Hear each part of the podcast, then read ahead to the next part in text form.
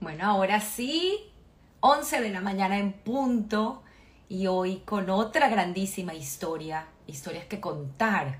Hoy tendremos a alguien muy especial a quien, bueno, con mi trabajo de investigación esta semana conocí en profundidad una historia realmente bellísima y que les traigo hoy a ustedes para que escuchen. Eh, siempre aprendemos tantas cosas de, estas personas maravillosas que pasaron por tanto. No fue fácil y pues hoy en día están aquí y con una familia hermosa. Robbie tiene nueve nietos, uno de los cuales Isaac fue el que nos ayudó hoy a que esta conexión se hiciese y como siempre digo, la magia se haga y pues poder llevarles estas interesantes historias a ustedes agradecida y bueno, vamos a proceder a la invitación. Tengo que esperar aún que Robbie entre.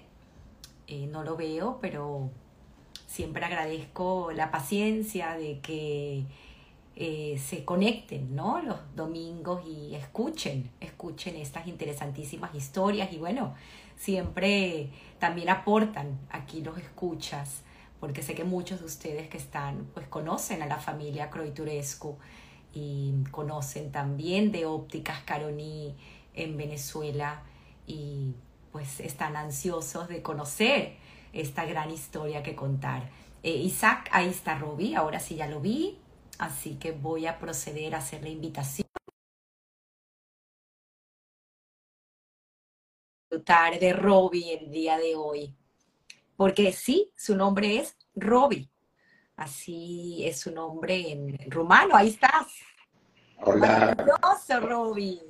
Hola, Tamara. ¿Cómo estás? Muy buenos días y buenas tardes a los que nos ven, porque ya se conectó varias gente que está en Israel, inclusive tardes allá, seis de la tarde. Y bueno, pues tú también estuviste parte de unos buenos años de tu vida en Israel.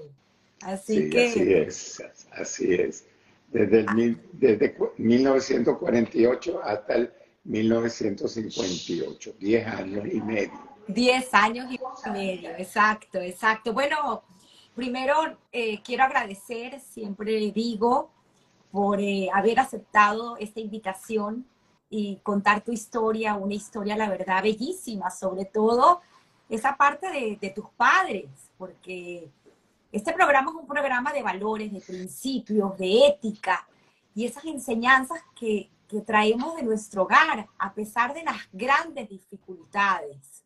Entonces, Robbie, hagamos ese viaje, ese viaje al pasado, porque como bien lo pusimos en tu biografía, tú naces en un campo de trabajo, en un campo de concentración en Transnistria. Sí, yo nazco en, en Transnistria en el 20 de septiembre de 1943 en un campo que se llamaba, que se llamaba Obodovka, eh, en donde mis padres y mis abuelos y mi tía fueron llevados eh, dos años antes, ya fueron llevados para, para allá. Yo sobrevivo porque el ejército soviético libera el campo cuando yo tenía tres o cuatro meses, eh, a principios de 1944. Eh, en este campo fallecen asesinados mis abuelos maternos, los cuales fueron encontrados dentro de una fuente de agua cuando, cuando fueron a buscar agua. Y mi tío, el hermano de mi mamá, que fue que se escapó a las guerrillas y más nunca se escuchó hablar de él. Que sí que falleció en los bosques de Ucrania. Eh, cuando los soviéticos liberan el campo, nos, eh, mi papá se pega detrás del frente que iba avanzando hacia, hacia Rumania y, y Alemania más después, y llegamos, llegamos detrás de, este frente a una ciudad en, la, eh, en, Transilvania rumana que se llamaba Oradia. Ahí mi papá, que ya era monta una, una planta de fabricar cristales ópticos. Como no había materia prima, usaban, usaban el vidrio de ventanas un poco más grueso. Pero Imagina. eso es lo que había en aquella época. Esa fábrica funciona durante tres años cuando los comunistas toman el poder en Rumania, llegan un día, una mañana, y, le, y confiscan la fábrica en nombre del Estado. Mi papá y mi mamá ya se dieron cuenta de que futuro ahí no, no tenían y tratan de cruzar hacia Hungría y, y después hacia, hacia Austria alrededor de siete veces, donde fueron agarrados y devueltos, pero al final, al final en 1947 logran llegar a Viena. En Viena. Robbie, vamos a hacer una cosa, vamos a parar un poquito la historia ahí, porque quiero rescatar muchas anécdotas que me contaste, que te contaron, que te contó Isaac, tu padre, y Dora, tu madre, antes de, llegar a esto, porque me parecen también anécdotas muy interesantes. Eh, me contabas un poco de Abraham, el abuelo, el papá de Isaac. Mi abuelo paterno se llamaba Itzhak Roitorechte. Era el juez de la ciudad donde nació mi papá y donde él también había nacido, que se llamaba Vaslui. Estaba alrededor de 30 kilómetros de Yashi, que es la, era la segunda ciudad más grande de Rumania. Y para poner un poco en contexto, en años, eh, Isaac nace en 1910. Mi, mi, papá, Isaac, nace en 1910. ¿okay? Era el sexto de siete hermanos y hermanos que nacieron y era el sexto en la fila, que sí que era de los más jóvenes. Eh, mi abuelo se da cuenta de que se avecina una gran guerra en Europa, que, era que fue la Primera Guerra Mundial, y comienza a enviar a sus hijos a los Estados Unidos a una cuñada que ya estaba en Estados Unidos desde 1890 y tantos.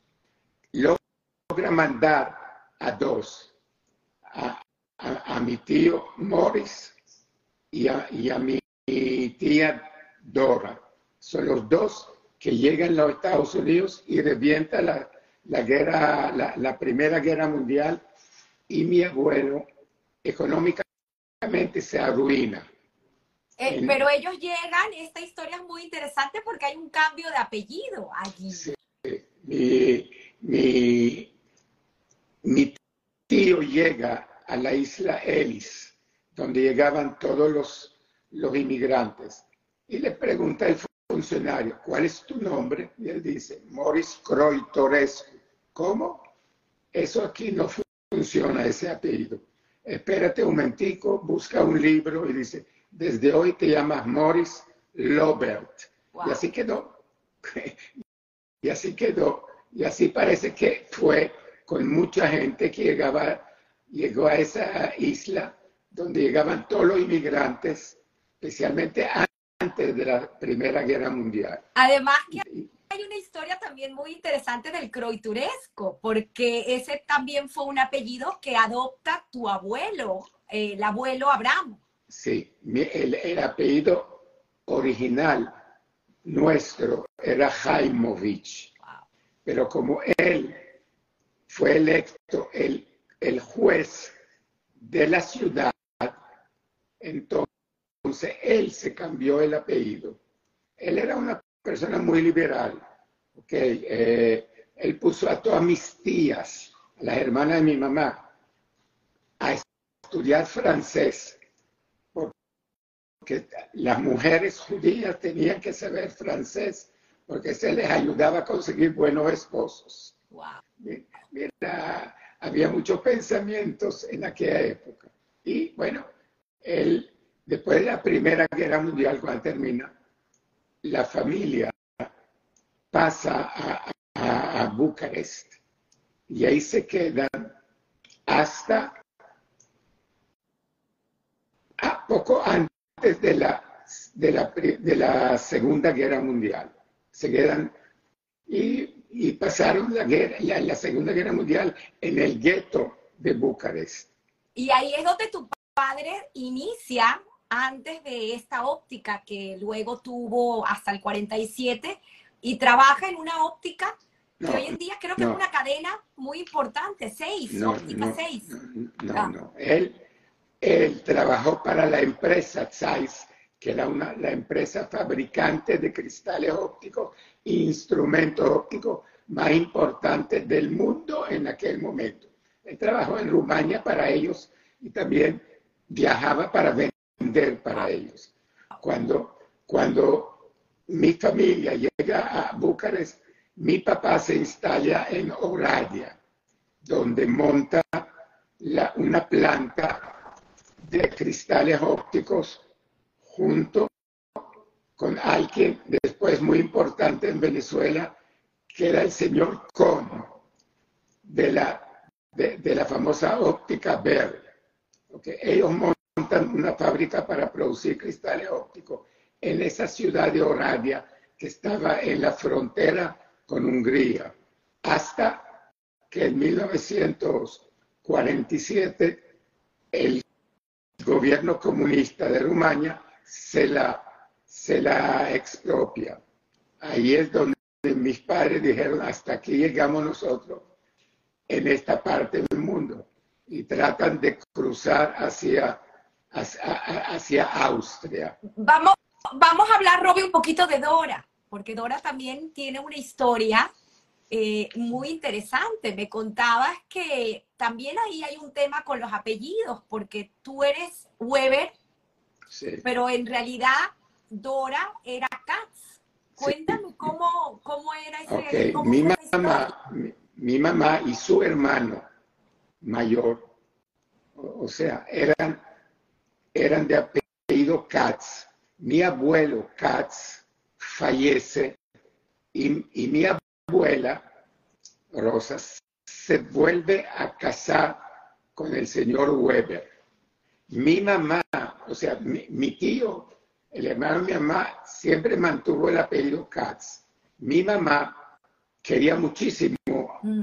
al señor Weber, que aparentemente fue muy, fue muy bueno con ella y ella adoptó el apellido Weber, ¿ok? Y es el que, es el que yo tengo como segundo apellido.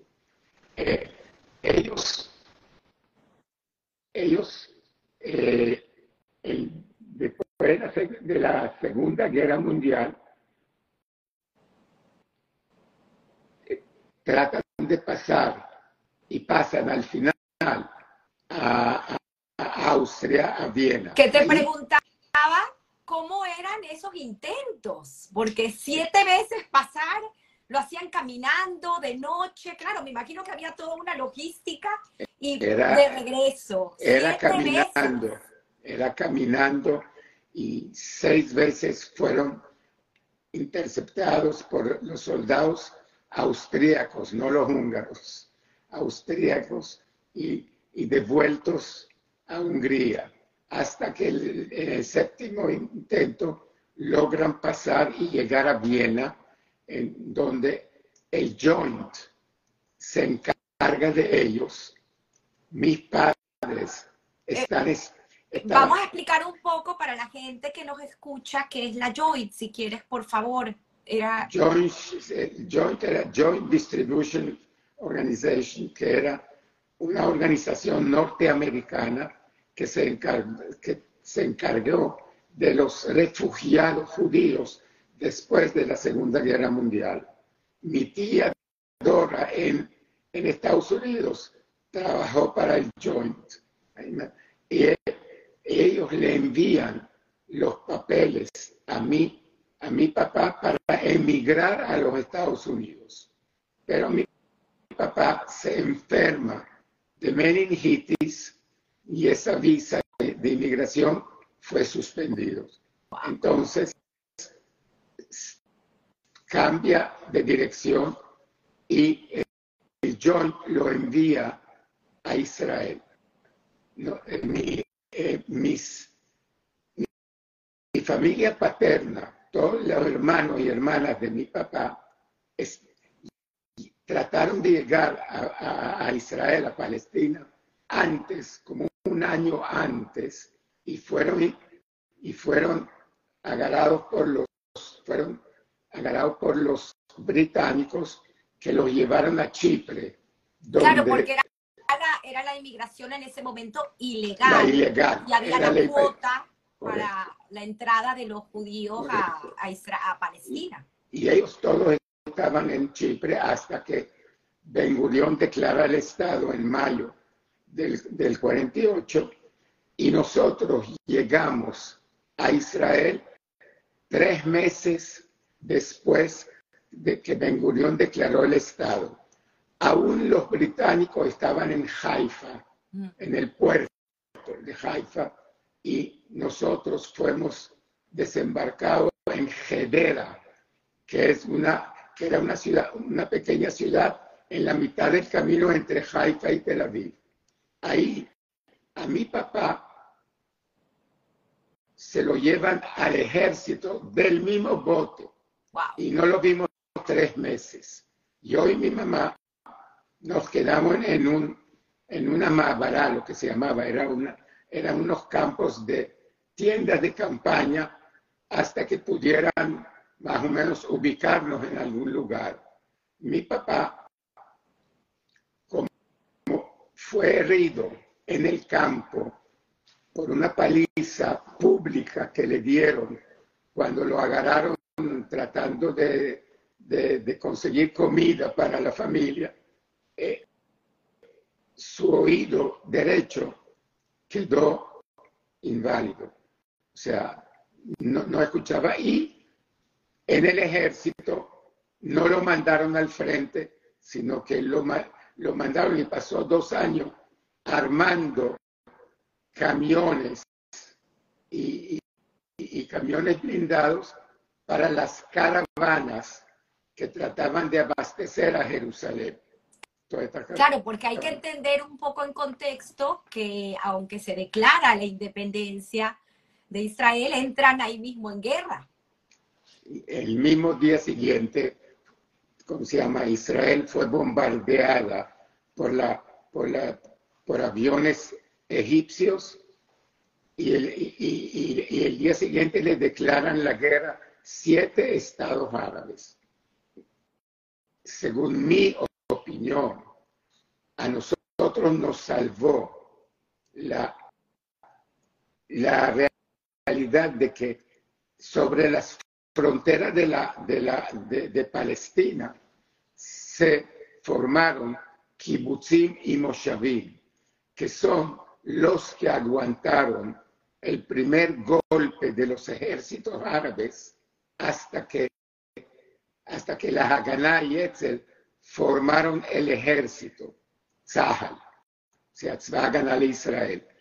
Y mira, eh, fue una guerra muy cruenta, amigos de mis padres cayeron en esa guerra.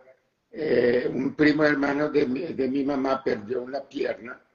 Eh, mira, eh, no fue fácil. Había seis mil muertos durante ese año y, varios meses de guerra. Había seis mil. Interesante entender el contexto que viene de guerra a guerra. Bueno, sabes que mi papá una vez me, contó cuando era niño, me dijo, ¿sabes una cosa? No teníamos a dónde irnos. Aquí era o luchar o, morir.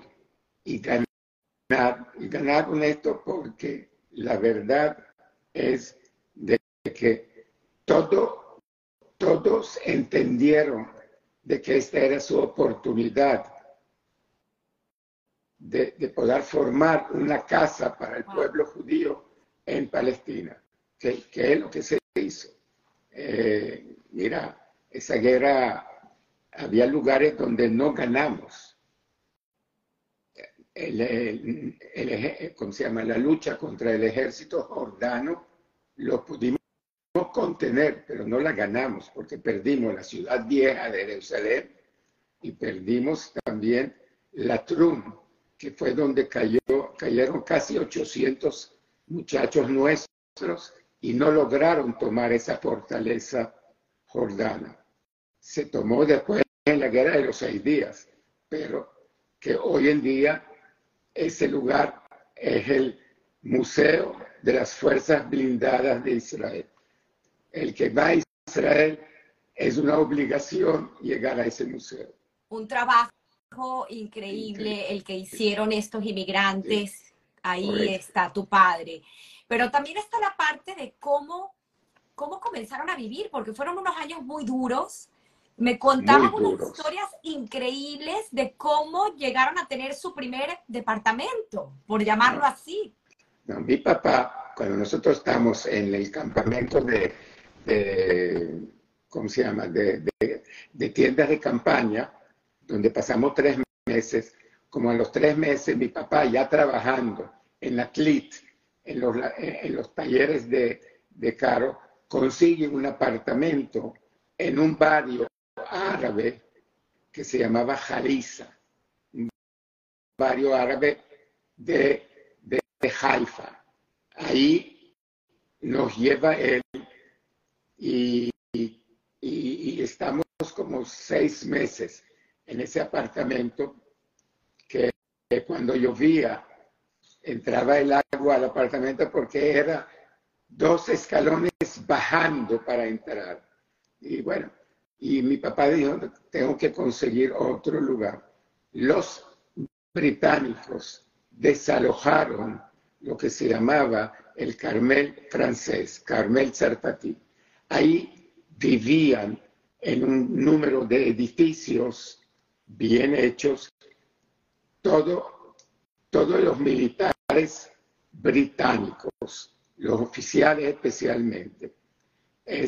y mi papá, cuando los británicos desalojan,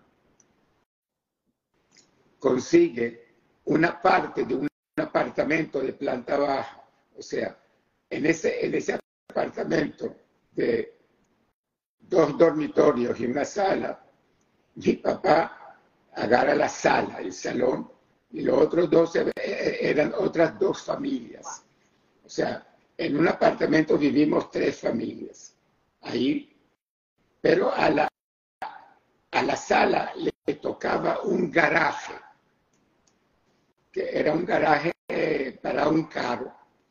Mi papá agarra ese garaje y monta ahí el primer taller de óptica para darle servicio a ópticas en la ciudad de Haifa. Y, y, bueno, así, se, así queda ahí. Con el tiempo llega el hermano de mi mamá, Katz, llega a Tlit y mi, y mi papá lo saca del campo, de, era un campo donde llegaban refugiados y lo saca y ese taller lo transforma en el apartamento de ellos, de, mi tío, tía y mi primo hermano, que vivían allá. Y nosotros, como a los seis meses, nos mudamos a Tel Aviv, donde mi papá consigue poner una óptica dentro de una tienda, de una tienda de Pluma Fuentes, que se llamaba Rex, de amigos de él desde Rumania. El amigo de él le da una esquina allá con, una, con un mostrador y todo. Y allá mi papá monta la óptica Rex, que quedaba en la avenida Najlat Benjamin, en la esquina, se me olvidó el nombre de la, de la calle de la esquina, que era muy famosa porque ahí era donde los cambistas se la pasaban en aquellos años cuando era prohibido cambiar dinero. Eh, en esa óptica mi papá estamos hasta el año 58. Yo me graduó en la, en la primaria, que son ocho años en Israel. ¿Estudias en la escuela naval? En, No, eso después. Yo, termino la, la, la, primaria a los 14 años, porque en Israel, como en Inglaterra, la primaria eran ocho años, no seis como en Venezuela o, o no sé si en Estados Unidos como es, pero allá era ocho años. Cuando me graduó de, de, esa primaria, ya era miembro de una organización sionista juvenil que se llamaba Nuame Ujedet, que después la, la, llamaron Jabonim. Después se cambió el nombre. Yo ingreso a una escuela naval que estaba cerca de Natania, que se llamaba Mijmoret, que es un pueblo de pescadores donde se montó una escuela naval. Y ahí estudio un año y algo más y medio. Cuando mis padres reciben los papeles de su amigo, el de, el de la tienda que emigró a Venezuela mucho antes, le manda los papeles que en aquel momento el presidente de Venezuela, Marcos Pérez Jiménez, eh, o sea, él, quería una inmigración preparada y hizo campaña en Portugal, en España, Italia, que fueron los principales países que, que que le enviaron a Venezuela sus inmigrantes. Posiblemente fue la mejor decisión que hizo Marco Pérez Jiménez. ¿Okay? ¿Y qué, qué, le dijo ese amigo a tu padre en uno de esos viajes cuando llega y, y, y Venezuela? bueno, él le dijo, tú te, tienes que venir a Venezuela porque en Venezuela el dinero crece en los árboles. La verdad que Venezuela era un país inmensamente rico por su petróleo y hierro y otras cosas. Y mi papá decide decide emigrar. Los papeles para poder venirse a Venezuela se los manda el amigo de mi papá, que se llamaba Henry López, y, y le manda los papeles y nosotros no nos vamos en barco, como la mayoría de los inmigrantes llegaron a Venezuela.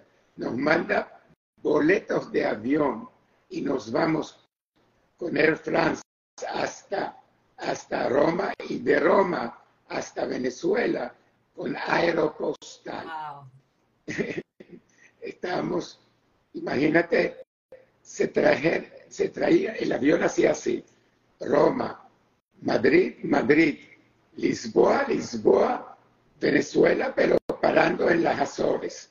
¿okay? Y con los Super Constellation viejos de Aeropostal. Bueno, fue toda una aventura. Inclusive tienen una historia, algo en Puerto Rico, ¿no?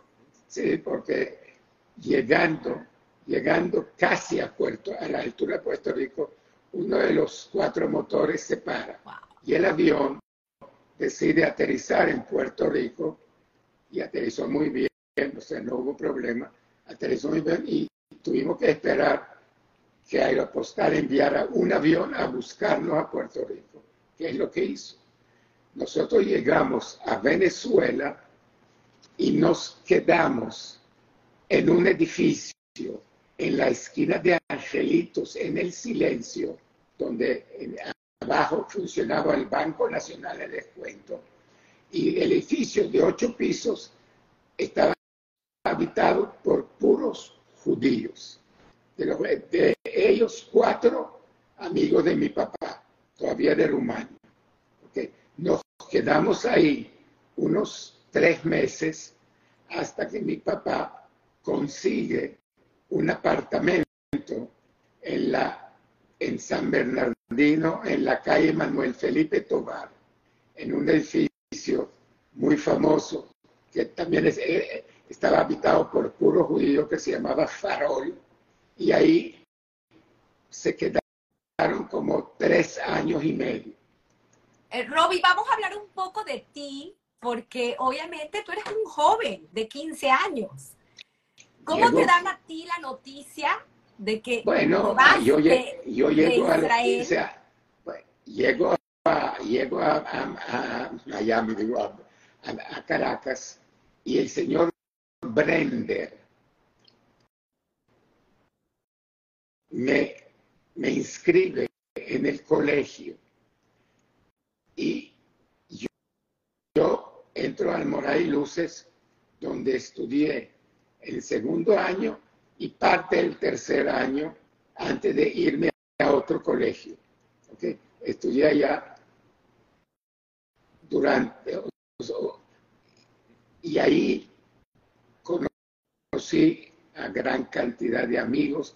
Ahí me metí en, en, una organización juvenil que se llama Kenachon, que funcionaba en la parte atrás de la sinagoga de ¿cómo se llama?, del rabinato.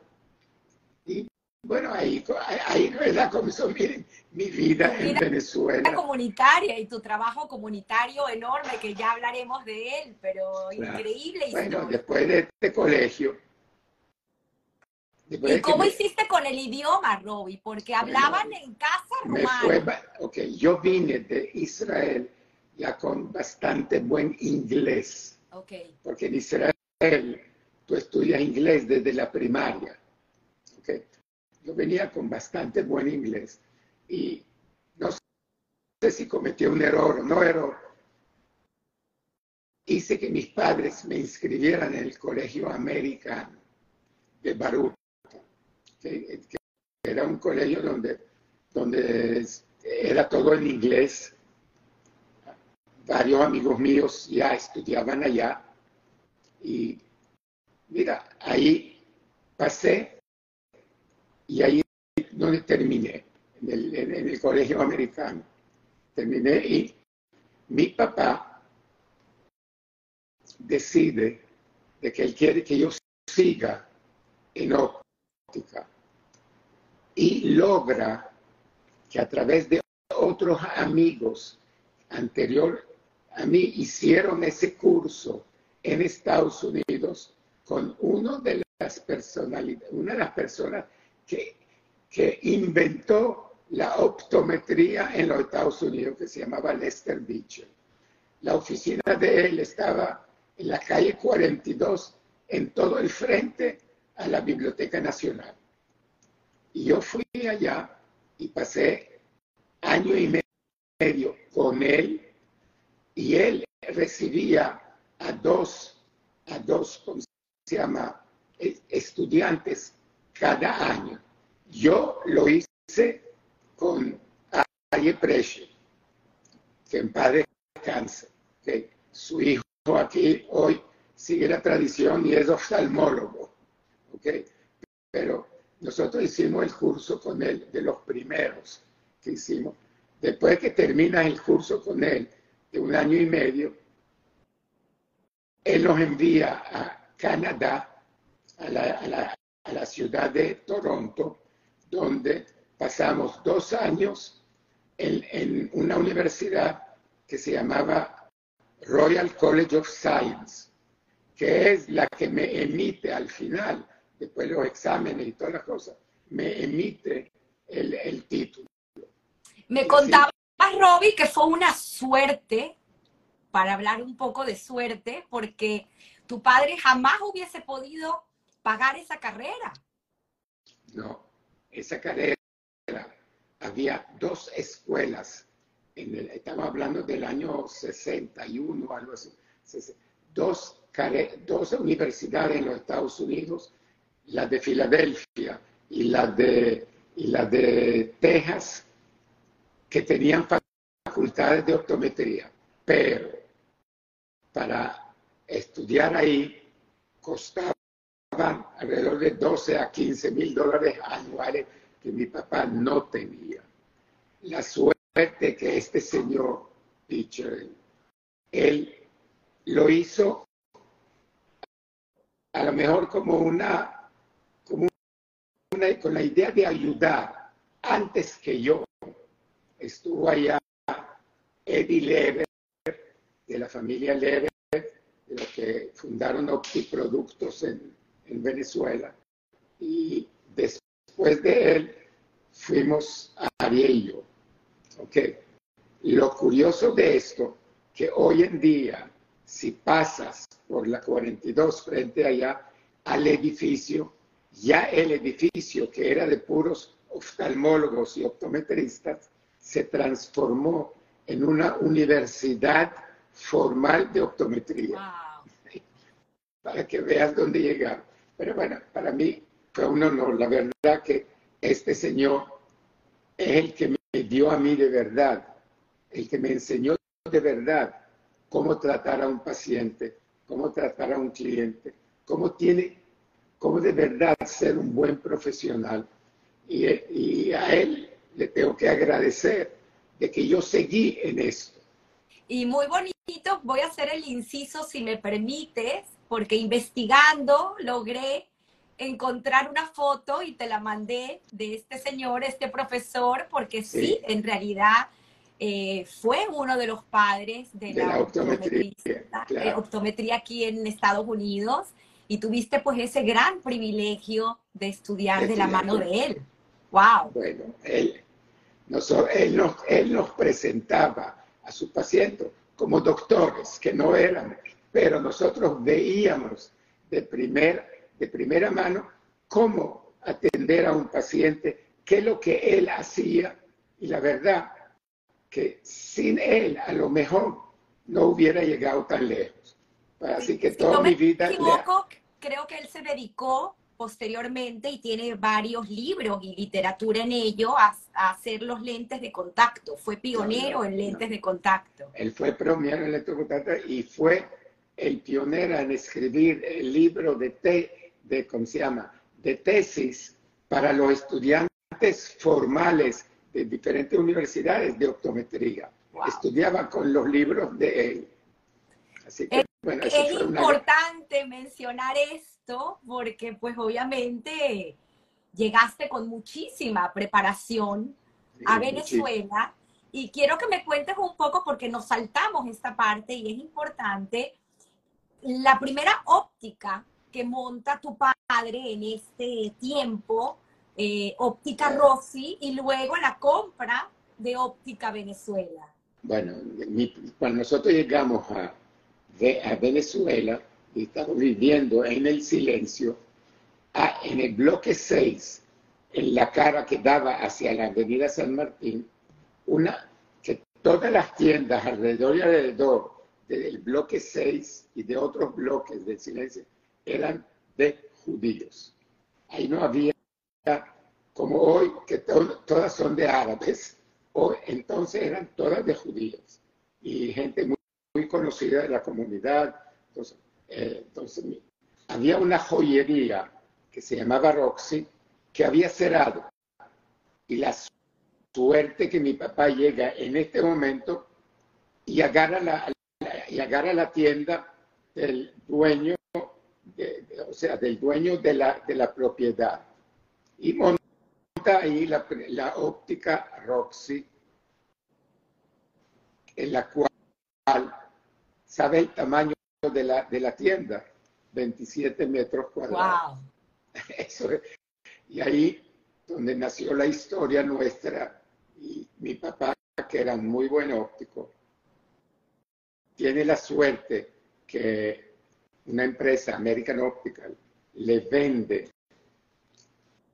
a crédito los equipos de optometría y él, aunque no es optometrista, comenzó a aprender a hacer exámenes y, toda su vida hizo exámenes.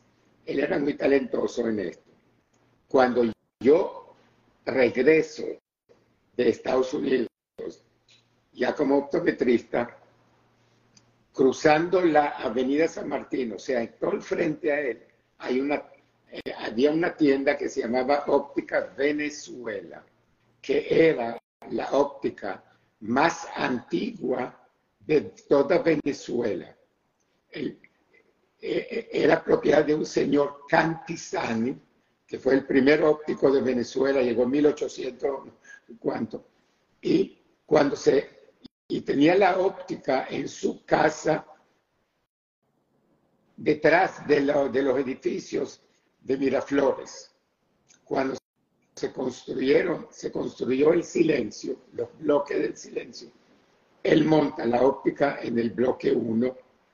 Bloque 1 era el bloque de donde los políticos le hablaban a las concentraciones de la Plaza Olear. Y allá era, la óptica que era, el, de su propiedad del mismo local. El hijo de él, que él también estudió optometría, no quiso seguir. Y esa fue la suerte de que nosotros pudimos adquirir esa óptica. Y cuando, cuando yo regreso y compramos la óptica, todavía era propiedad del local de los Cantizani, porque después se lo compramos. Él me dice, mi papá en su casa tiene unos equipos que en los años 30 la empresa American Optical, que en aquel momento era la más grande empresa óptica de los Estados Unidos, le vendió para con los cuales tallar cristales ópticos. Y le dijo, oye, ¿y qué vas a hacer con esto? No, no, no, te los ofrezco porque si no los voto. Y fui, los busqué y los puse en la parte atrás de la óptica donde estaban originalmente. Tenía la mesa y las cosas para ponerlos encima. Y tuve la suerte de encontrar a un muchacho de nombre Castillo que era mecánico y le encantó la óptica porque trabajó en una óptica muy emblemática, vieja, haciendo eso y lo contrato. Y él comienza a tallar cristales ahí, a enseñarme cómo hacerlo. Y logramos, mira, tallar cristales ópticos para los clientes de la óptica. Entonces, convenzo a mi papá que, mira, ese es un futuro y necesito comprar un torno óptico en Inglaterra que costaba 6 mil dólares en aquel momento, que era mucho dinero. Una fortuna. Una fortuna. Bueno, mi papá, para que te des cuenta, dijo, ¿sabes qué? Vamos a hacerlo. Y siempre te apoyó tu papá, ¿no? Sí, siempre. Sí, siempre. Y compramos ese torno y en, en, en la parte de atrás de la, de, de la óptica Venezuela pusimos el primer laboratorio que era uno de los primeros laboratorios en Venezuela.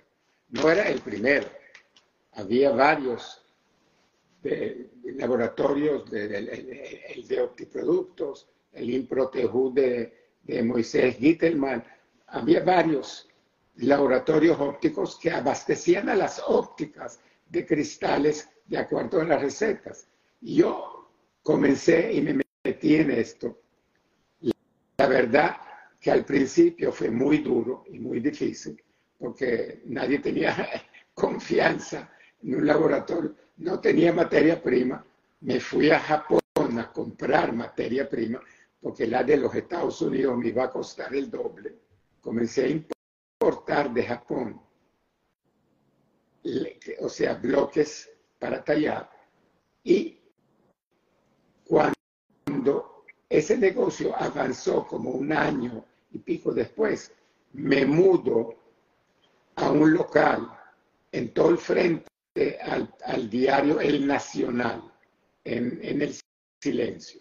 ¿okay? Ahí ya el laboratorio sal, ya es más, más grande porque me voy a los Estados Unidos y voy a una de las fábricas que producía maquinaria óptica y que tengo que agradecerles ellos, ah, ellos me vendieron equipos usados para que para Venezuela estaban en primer orden.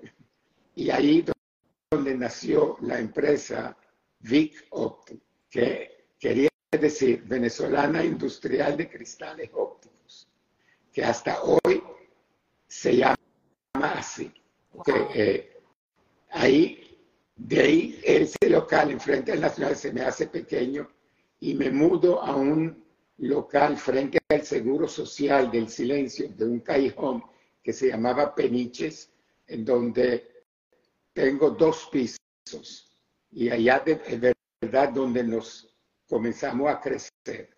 Como cuatro años después, el papá de Gueña, que en paz descansa, se asocia conmigo Ay, ay, en ese negocio. Era donde quería llegar para no correr tanto. No, eh, él- él se porque ahí también con- tienes una historia hermosa que contar.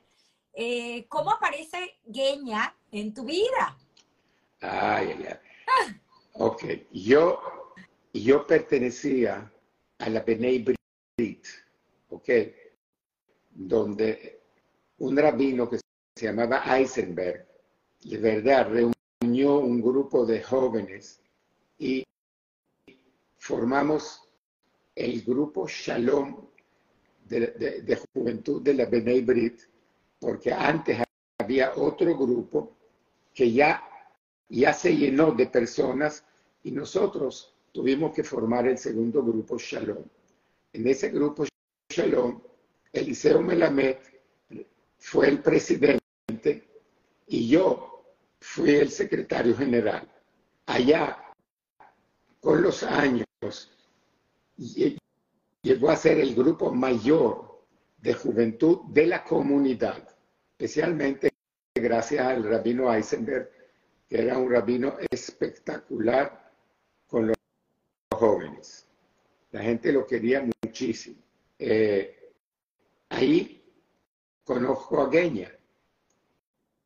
Y ahí, bueno, después de varios intentos, nos empatamos. nos empatamos y bueno, y me casé con Gueña en el año 69, 1969 nos casamos juntos. Nos, nos juntos, claro, nos casamos eh, en la misma B'nai Brit, allá. El rabino que me casó fue el rabino Eisenberg, pero tenía que tener un rabino de la Unión Israelita, que fue el rabino, ¿cómo se llamaba? El rabino, se me olvidó el nombre de él, era uno de los primeros rabinos de la Unión Israelita.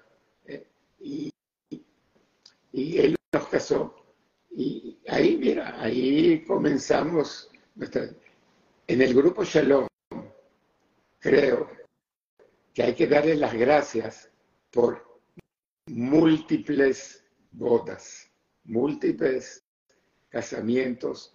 Fue un grupo exitosísimo y de ahí salieron muchísimas parejas.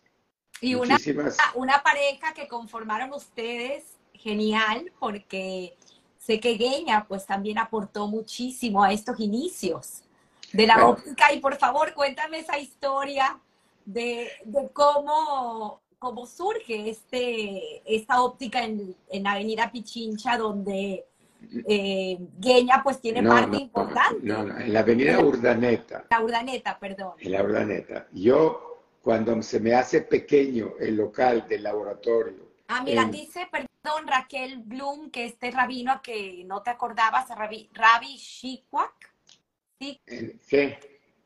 Rabbi Sikwak, no sé, no sé qué quiere decir. Sidiac. Sibiak. perdón. Sidiac. Era el rabino, en este momento, Brenner se había ido de viaje pa- para nuestra boda y él es el que ofició la boda junto con el rabino Eisenberg, que Gracias, Raquel, por recordarnos.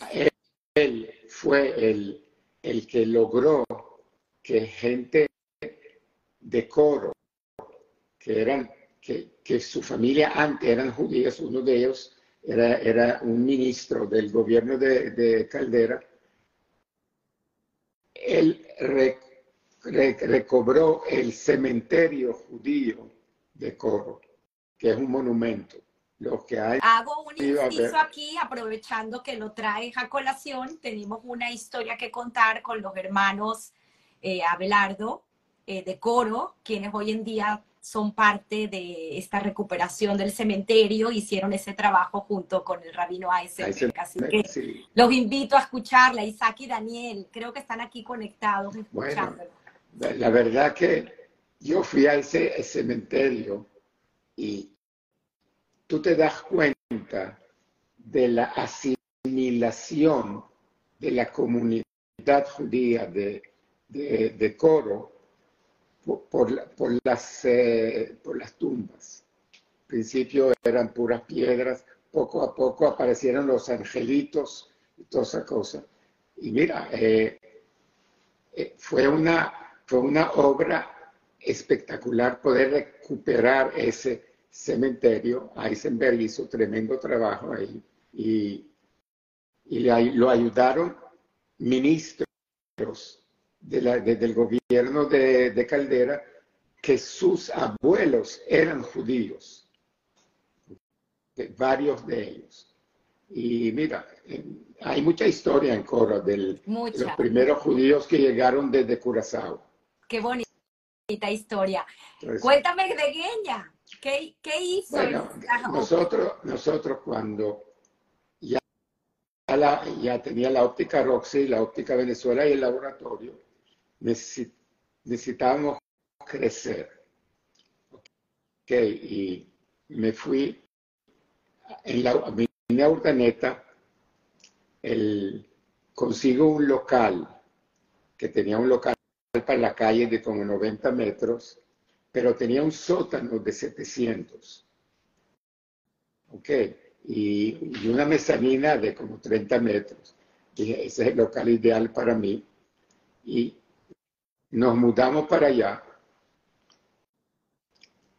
Ahí Genia diseña los muebles de esta óptica que hicieron, hicieron historia, porque todo el mundo tenía que ver con esto. Diseña unos muebles muy bonitos de color lila y blanco. Y todo el mundo que pasaba por la urdaneta tenía que pararse a ver a quién se le ocurrió hacer muebles lila. Bueno, pero, ¿sabes qué? Esa óptica, ahí donde se, formó la primera óptica Caroní. ¿Por qué Caroní?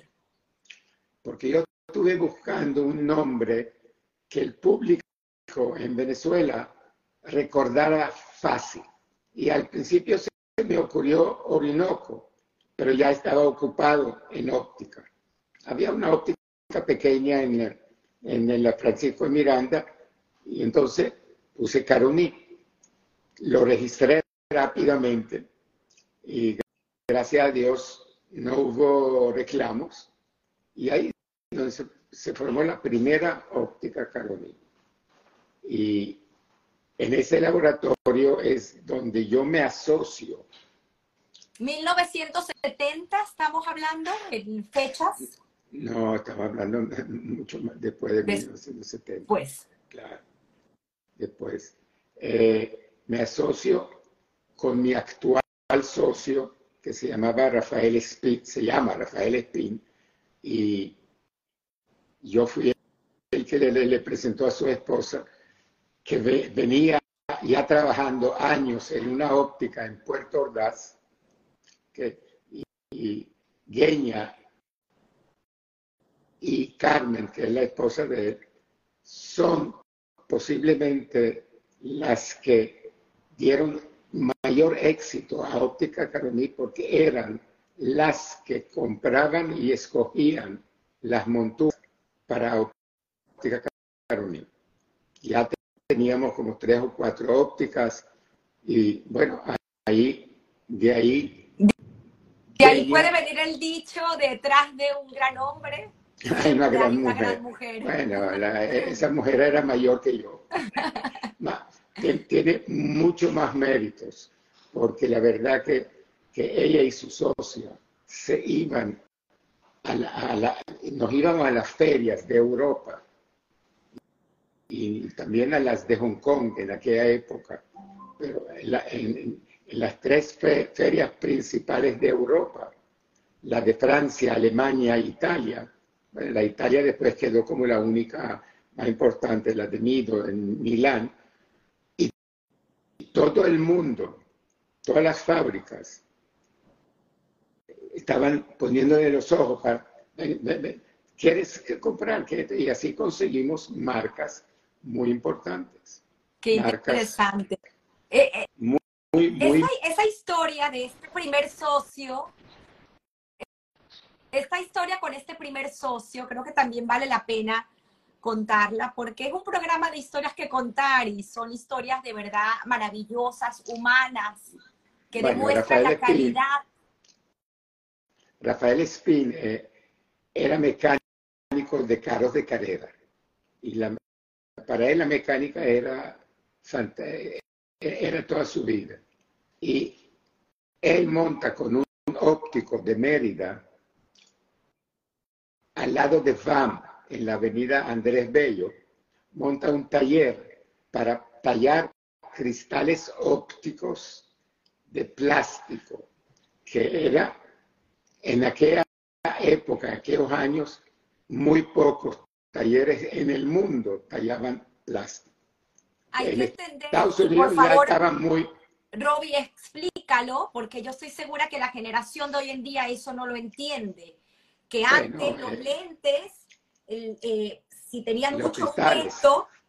Eran de vidrio, o sea, de cristal.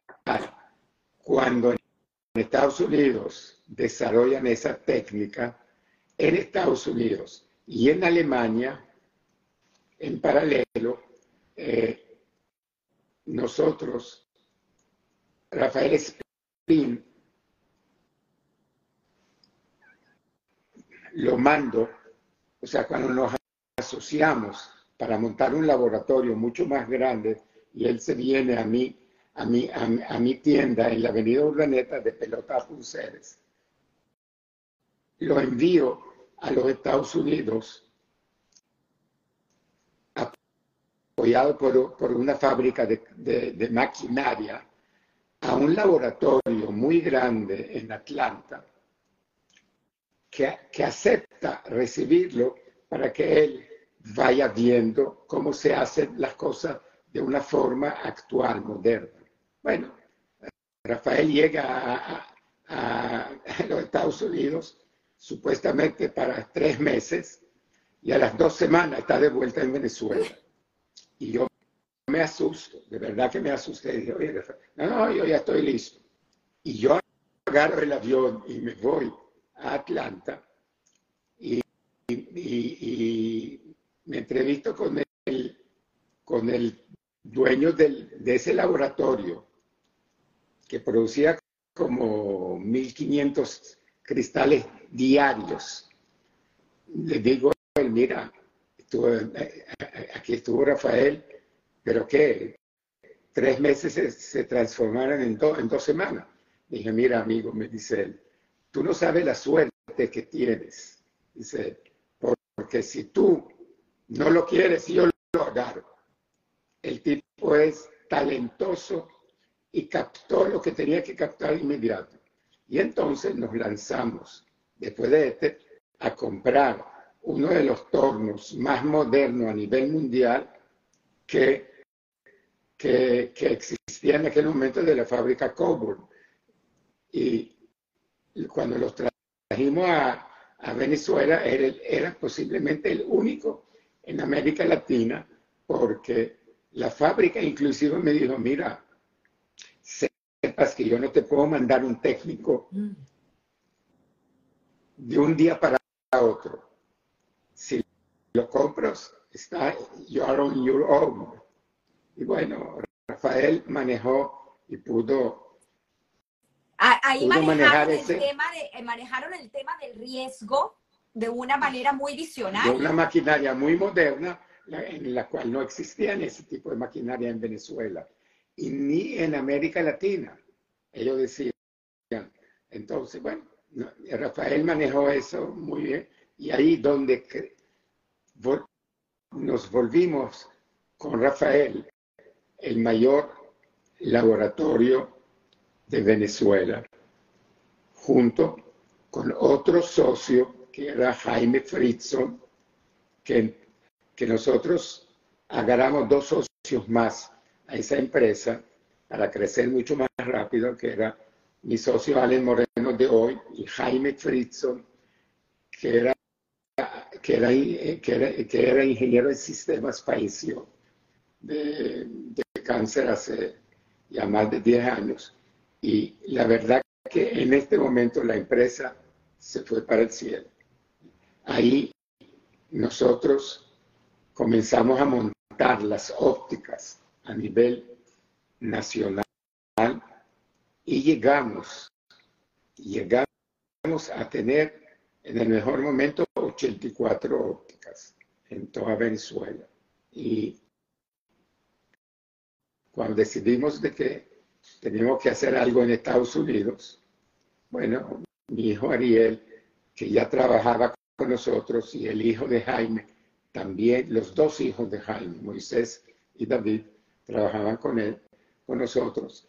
Mira, tuvimos una suerte que una administración comercial, un economista y un ingeniero de sistema hicieron un equipo fabuloso y que de verdad son, también tienen gran parte del éxito de Óptica Carolina y, y del laboratorio moderno que montamos allá. Y llegamos a ser el tercer laboratorio más grande de toda América Latina, por un país pequeño, cuando teníamos los otros dos, uno estaba en Brasil y el otro en Argentina. Bueno, mira, Hoy día, eh, Ópticas Caroní en Venezuela y Ópticas Helio es manejada por esta segunda generación.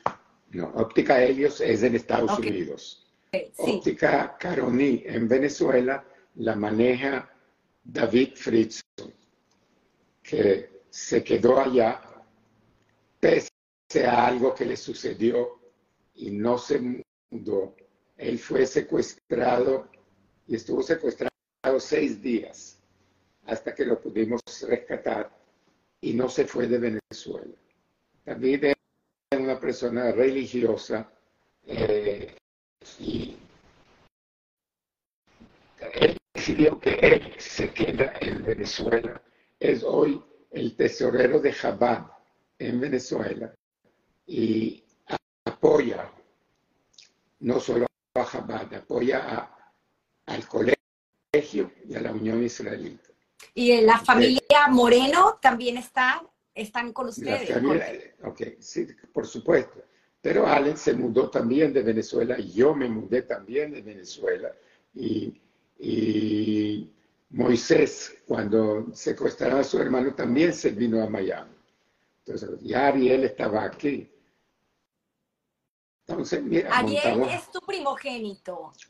Sí, Ariel es mi, mi hijo Ariel, tienes a Lili.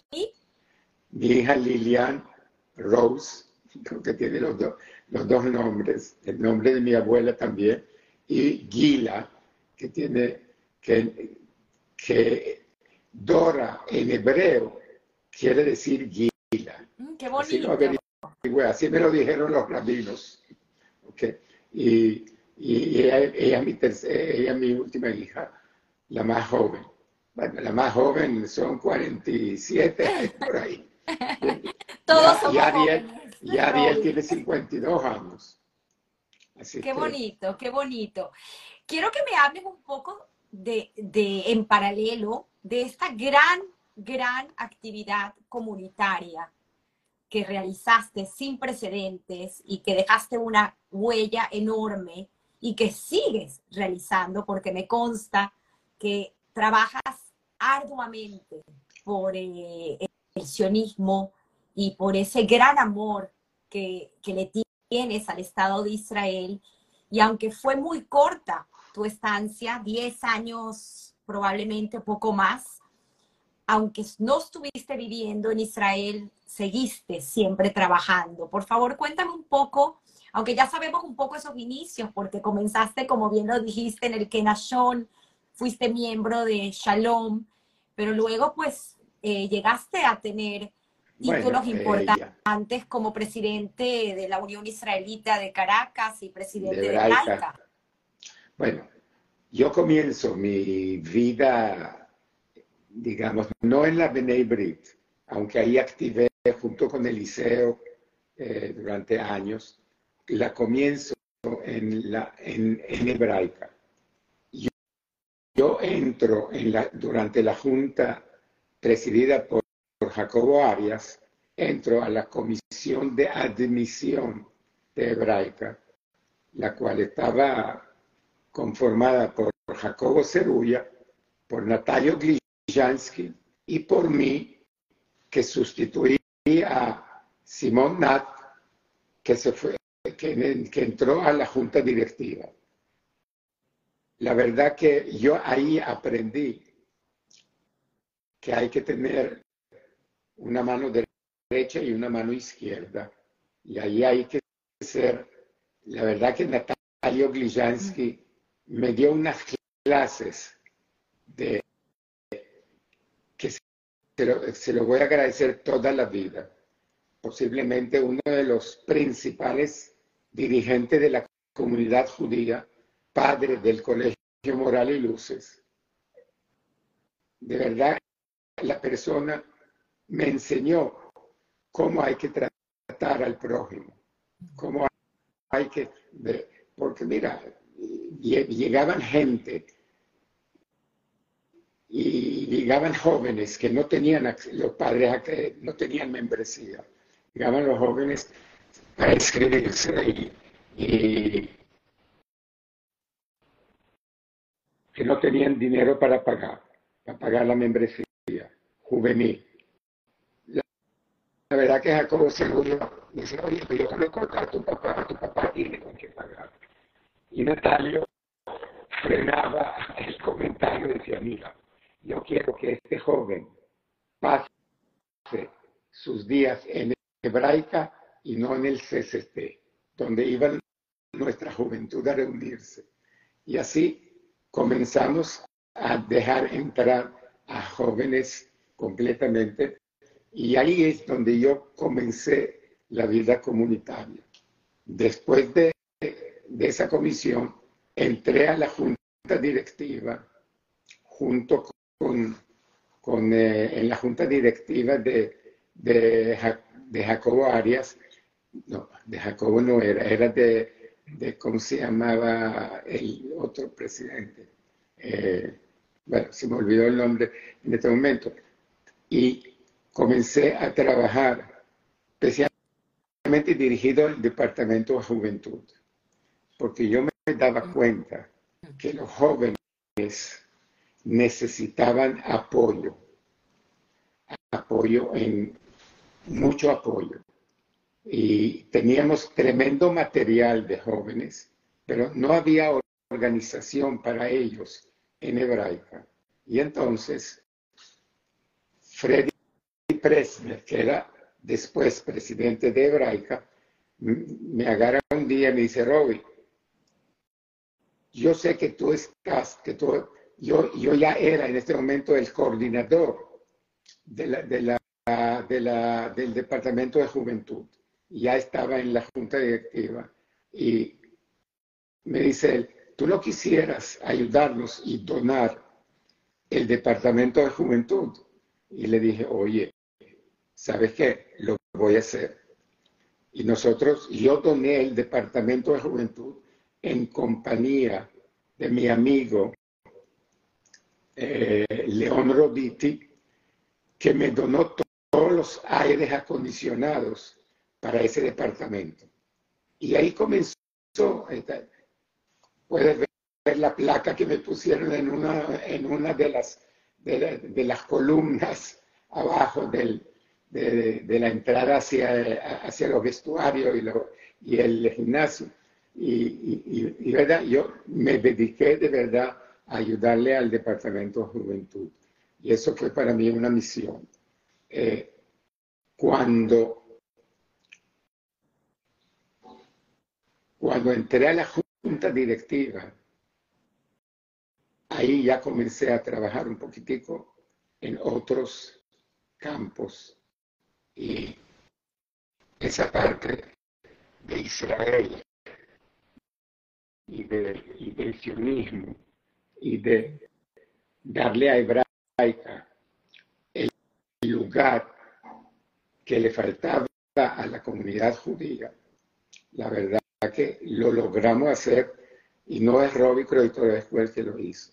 Lo hizo todo el equipo que trabajó conmigo durante mi presidencia y mucho antes de mi presidencia. La presidencia de Jacobo Arias, la presidencia de, de, ¿cómo se llama?, de Freddy Presner. Mira, la verdad que se hizo un tremendo trabajo y transformamos a Hebraica en el lugar comunitario que la comunidad necesitaba. La verdad que llegamos a tener en un, en un momento, creo que hasta 12 mil familias socias en Hebraica. Prácticamente el 95% de la comunidad era, era socio, en, era, miembro de Hebraica. Se han hecho muchas, muchas cosas. Logré conseguir, logramos conseguir una donación y se le, y se le hizo un, un eh, una especie de bar para que los jóvenes se reúnan en él, que lamentablemente no siguió porque con razón nos dimos cuenta que los muchachos tomaban de más alcohol allá. Y entonces cuando se quitó el alcohol desapareció el bar. Ah. Los muchachos ya no se reunían. Pero entonces, la verdad que un día de esto yo, yo traté de conseguir una donación para unas máquinas en, en, en hebraica y Alberto O sea, lo traté de conseguir con su hermano Salomón, que estaba interesado, pero su hermano me dijo, mira, yo te voy a ayudar, pero ese tiene que ser un gimnasio grande y moderno. Y mira, conseguimos, Alberto financió la compra de los equipos modernos que hoy en día tiene, o parte de ellos que tiene hoy el gimnasio de Hebraica. Y, mira, ahí logramos, logramos eh, de verdad traer juventud. Ahí se formaron muchas parejas. Mira, el, gimnasio hizo una labor social en Hebraica tremenda. En un momento, un dirigente de la comunidad, que no quiero nombrarlo, me dijo, mira, Robbie, hay que poner el gimnasio un día para hombres y un día para mujeres. Y entonces le dije, ¿y por qué? Dice, porque a lo mejor ahí van a ver eh, mujeres que van a traicionar a sus esposos. Le dije, mira, escuchen, ojalá nuestros jóvenes vayan a este gimnasio y se conozcan allá. Y así fue. Ahí se conocieron y de ahí se, y ese gimnasio hizo una, una tremenda labor social. Y cada vez, que, cada vez que necesitábamos equipos nuevos, yo subía donde Salomón Galski, a la fábrica de Los Teques, y conseguía los fondos para todos los equipos que traíamos. Y Simón Sultán, que después de mí fue también presidente de, de, Hebraica, tenía los contactos por graffiti, tenía los contactos en Estados Unidos y traímos las mejores caminadoras, los mejores equipos. Y la verdad que el, gimnasio se volvió prácticamente un, un centro social.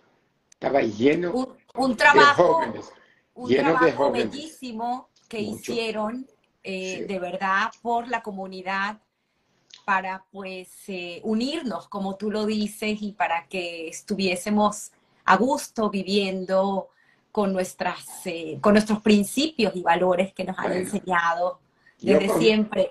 Robbie, quiero que me hables un poco acerca de tu trabajo, porque es muy importante eh, llegaste a pertenecer a, además de todos estos puestos que tuviste como presidente de la Unión Israelita y de Hebraica, eh, perteneciste a CLAM. Quiero que me hables un poco también de ese proyecto y de tu proyecto. Eh, pero te voy a hablar primero de, de, la Unión Israelita. eh, después de mi, mi la presidencia en Hebraica, eh, Daniel Slimak y yo formamos una plancha para las elecciones de la Junta de, la, de la nueva Junta Directiva de la Unión Israelita. Y tuvimos la suerte o el trabajo que hicimos en que ganamos esa presidencia.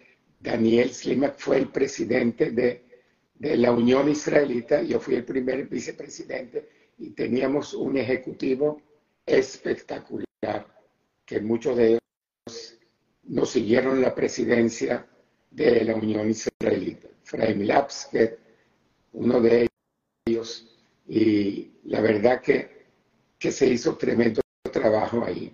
Daniel fue tremendo presidente que al finalizar su periodo de tres años, porque el periodo de la Unión eran dos años más uno si, si te aprobaba. ¿okay? Entonces, él fue tres años presidente, luego entró, luego fue, fue a la CAIF y fue presidente de la CAIF, cuando yo fui presidente de la Unión Israelita detrás de él. ¿Okay?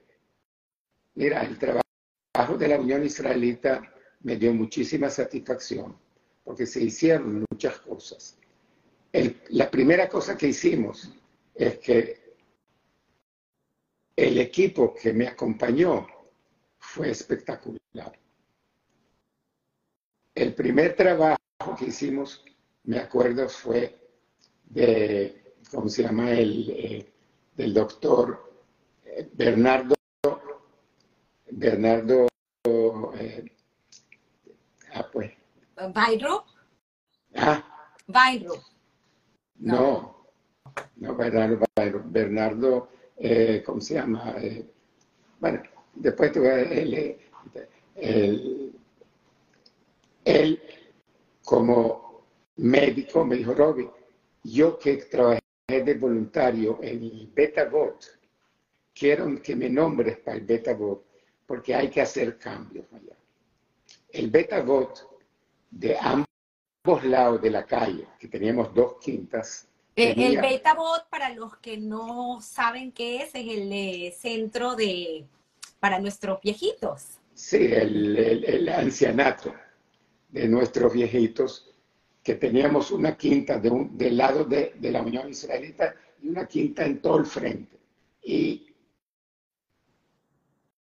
y la verdad es que estaban mezclados los dos, las dos casas con gente muy enferma y con gente muy sana. Y, y Bernardo es el que el que logró separar a los enfermos a una quinta y a los sanos que podían, que salían, vivían allá, porque ya eran muy ancianos, pero podían caminar, salían, salían a la, calle, iban a inclusive a, diferentes lugares a visitar familia todos ellos iban. Entonces, logramos eh, que la gente... Y aquí la gente de la comunidad está tratando de averiguar quién es este doctor Bernardo. Bernardo Birbaum, Bernardo Birbaum. Birbaum. Ok, gracias. y él... Gracias, Adina. Vérale.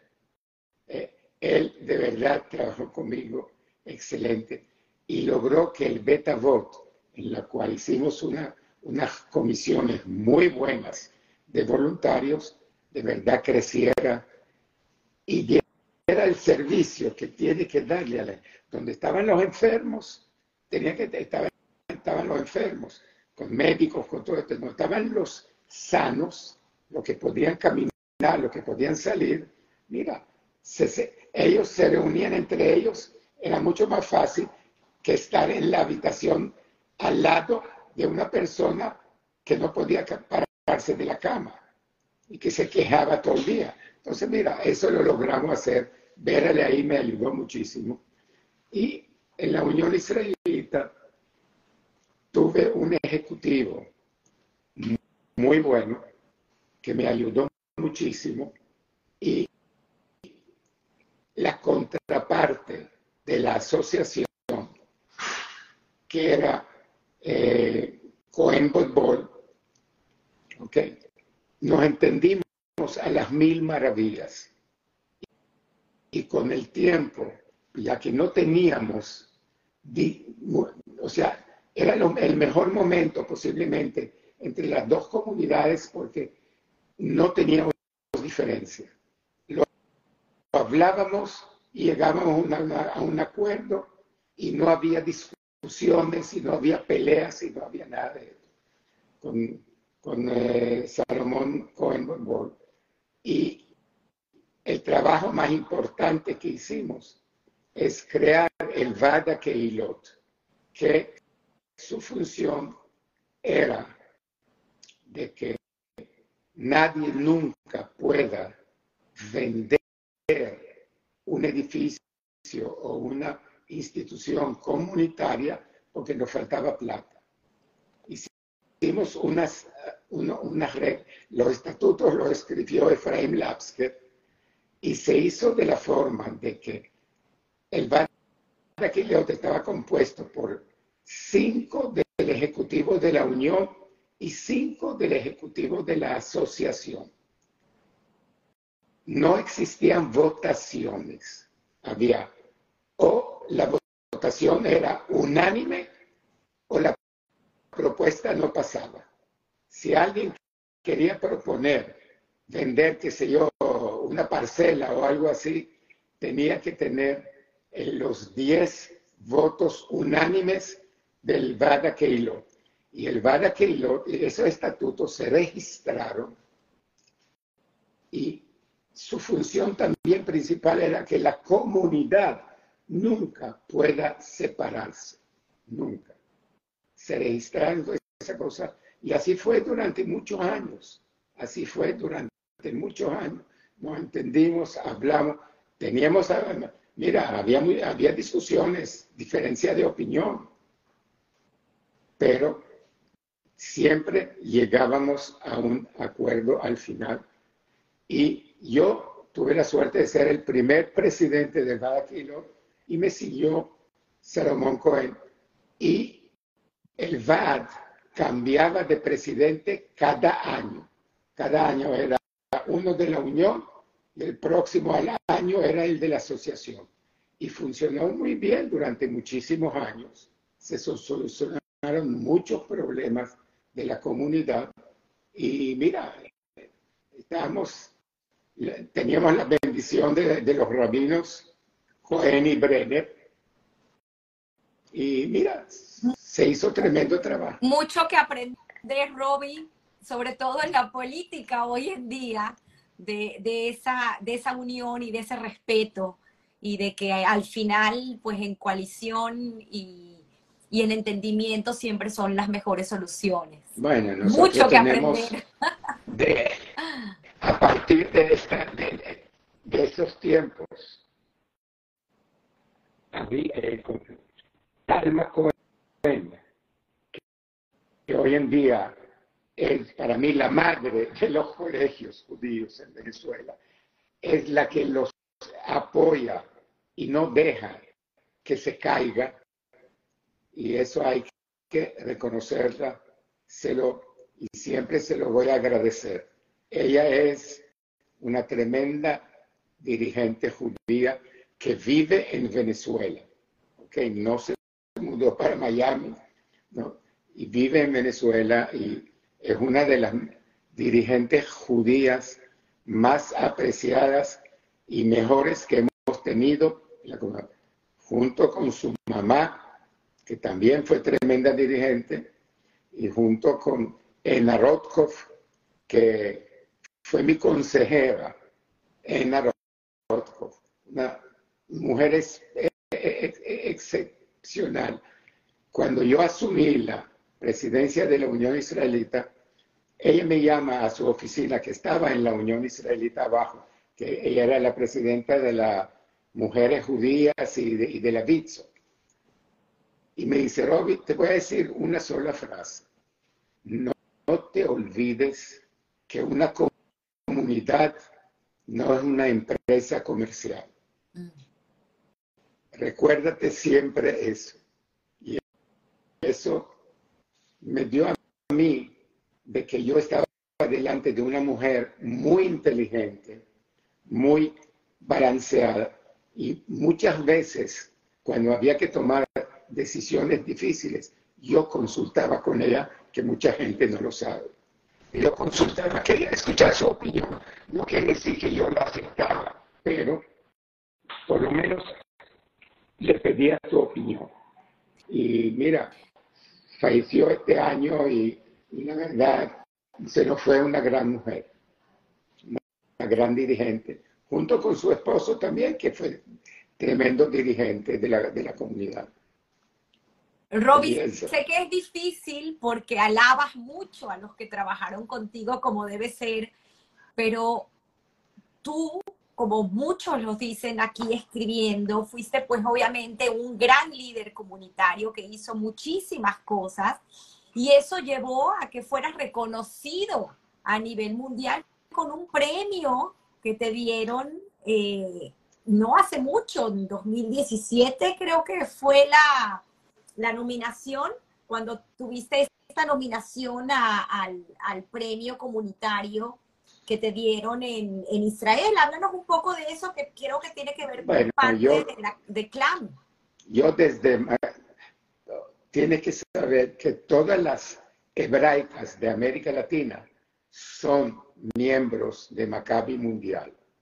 Yo pertenecí durante muchos años al ejecutivo de Maccabi Mundial y fui durante ocho años el presidente de, la, CLAM, la Confederación Latinoamericana Maccabi, que de verdad aprendí muchísimo allá, porque tuve que intercalar con políticos con, con, en Israel, con políticos de otros países, con, con con dirigentes de toda América Latina y aprendí muchísimo allá, de verdad. Eh, me dieron un premio que dan cada cuatro años cuando, tú sabes que la Macabiaba Mundial se hace cada cuatro años en Israel y después, un año después, en Europa, un año después en América Latina, en, en la América porque la Macabiada Panamericana es, Canadá, Estados Unidos y toda América Latina. Y todos éramos miembros de Maccabi Mundial. Y en Maccabi Mundial me dieron, cuando terminé la, presidencia de CLAM, me,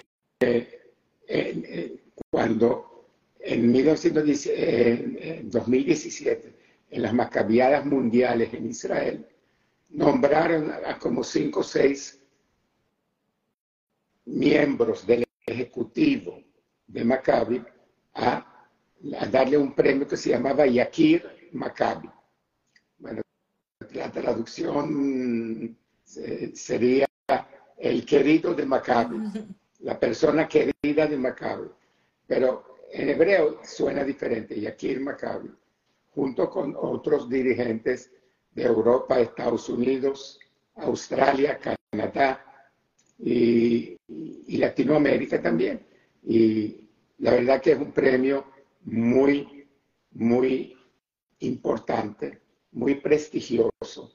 Y la verdad que, que espero ser, como sea, merecedor de él durante toda mi vida. Qué bonito, qué bonito. Siempre, no sé, yo siempre trabajaré por, por Maccabi, por, por lo que formé después, que se llama Hatzara Sheni, que te voy a hablar después de esto. Pero Maccabi hace un gran trabajo a nivel mundial, no tanto en Estados Unidos, ¿ok? Porque son otras mentalidades. Maccabi USA es un cuerpo que recoge fondos para enviar a los deportistas americanos a las diferentes macabiadas. ¿Ok? Porque, para que sepas, eh, el deportista judío americano no paga la participación como nosotros en otros lugares. Venezuela tenemos que recoger dinero y nosotros mismos pagar parte de todo eso. En Estados Unidos no es así. Pero no es una organización política, que a diferencia de América Latina es muy prestigiosa, hasta políticamente en el país donde están. El CDI de México, Hebraica Sao Paulo, son los clubes judíos más grandes del mundo. Hebraica Sao Paulo tiene más de 30 mil miembros. Y el CDI tiene más de 20 mil. Mira, CDI es de México. Mira, eh, eh, esos, esas instituciones hay que seguirlas apoyando y son de verdad el nexo de las comunidades judías de América Latina con Israel. Un reconocimiento que tuviste sin lugar a dudas, merecido, lo dice aquí Ariel, ojalá los que reciban ese reconocimiento tengan tantos méritos como tú. Qué bonito ese, ese orgullo y ese respeto y cariño que te tienen tus hijos y toda la gente que te conoce. Bueno, yo, soy, yo estoy muy orgulloso de mi familia. Eh, eh, la verdad que todos, sabes, nos llevamos excelentemente Qué bonito. En, en, 2017... En casa de otros se hace el, Shabbat y, y, mira, tengo, tengo los tres hijos, dos, dos eh, perdón, una nuera y dos, y, dos, eh, ¿cómo se llama? Hierros. ¿Ah? Hierros. Así me estaba olvidando la palabra. Muy, muy, muy queridos. Nos llevamos en la familia excelentemente bien, que eso es una de las cosas importantes en el éxito de una familia, que la familia toda se lleve bien. gracias a Dios, eso lo hemos logrado Kenia y yo, y bueno, siempre agradeceré a Dios que, que así seguimos. Nuestros nietos son muy queridos y mira, nueve nietos. Qué bonito. Cinco varones, cuatro hembras. Eh, antes de entrar en Sata Sheini, que es una historia que, que, quiero que con eso cerremos eh, la entrevista, porque obviamente es algo muy importante que sigues haciendo. Pero otro pequeño detalle que me encantaría que compartas con nosotros, y creo que fue precisamente en el 2017, si memoria no me falla, que pudiste ir a visitar el pueblo donde nació tu mamá. No, eso fue mucho después. Después, ok. Mucho después.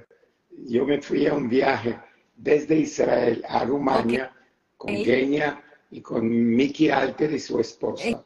¿En qué año más o menos? Eso, cuando hace tres años. Hace tres, cuatro años. Hace tres o cuatro años, ¿no? No más de esto. Y eh, fuimos allá todo el mundo a, buscar sus raíces. ¿Ok? Llegamos a la ciudad donde nació mi mamá, Radauts, que está en Rumania. Eh, o sea, visitamos la ciudad, la sinagoga. Ya no quedan casi judíos allá. Estuvimos en estuvimos en, Bucarest, en la, en la comunidad judía y las dos sinagogas principales, que son algo fuera de serie y hay que verlas.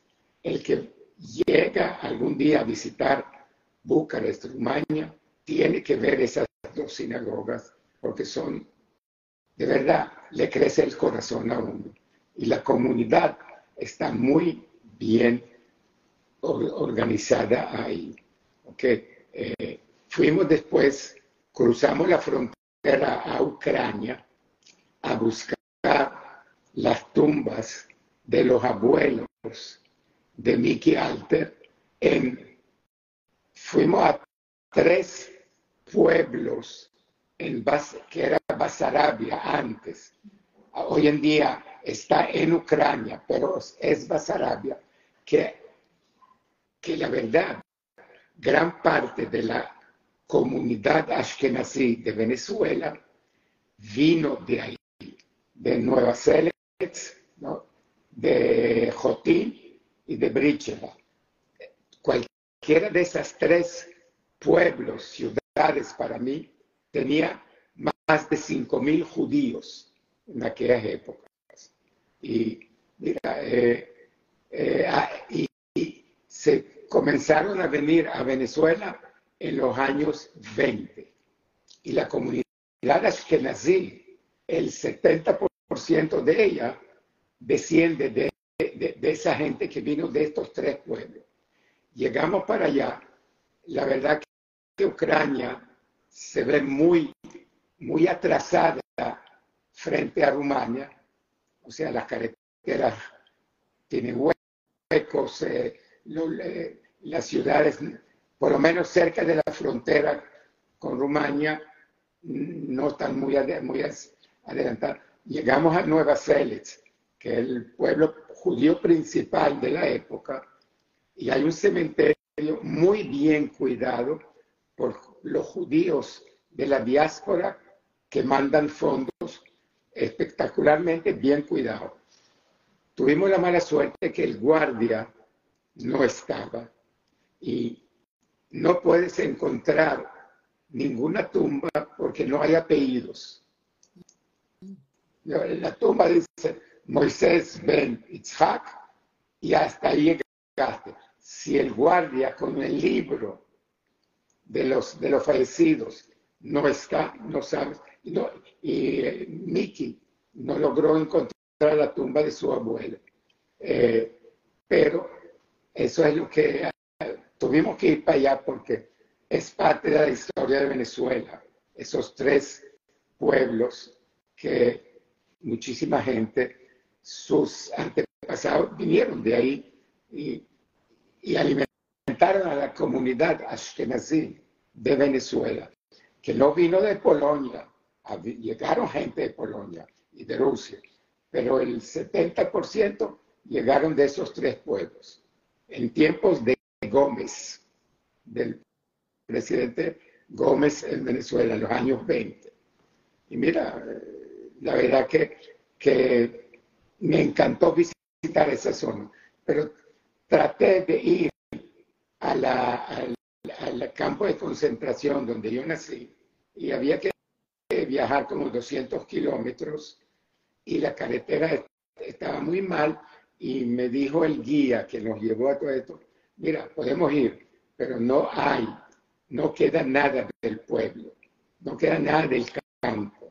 Hay un monumento y decidimos que era diferente porque por mala suerte a la esposa de Miki no la dejaron cruzar a, a Ucrania porque cargaba un pasaporte israelí de, ¿cómo se llama? Un pasaporte momentáneo, no, no el definitivo. Y ellos no lo aceptaron. Y Kenia se quedó con, con ella en, en, la frontera y Miki y yo cruzamos para, para ir a esos pueblos. Pero mira... ¿Tú nunca pediste tu pasaporte rumano? No quise pedir mi pasaporte rumano. El campo de concentración donde donde yo nací, donde mis abuelos fueron asesinados, fue manejado por rumanos, no por los alemanes. Y la verdad que eso me quedó en el corazón. Eran rumanos los que mataron a mis abuelos. ¿Entiendes? Mi abuelo fueron una mañana a buscar agua a la fuente y los encontraron dentro de la, de la fuente. Eh, Tienen un, monumento en, eh, en Yad Vashem, en el Museo del Holocausto en Israel. Por ahí encontré una foto. Eh, en ese momento, Perla Hassan era...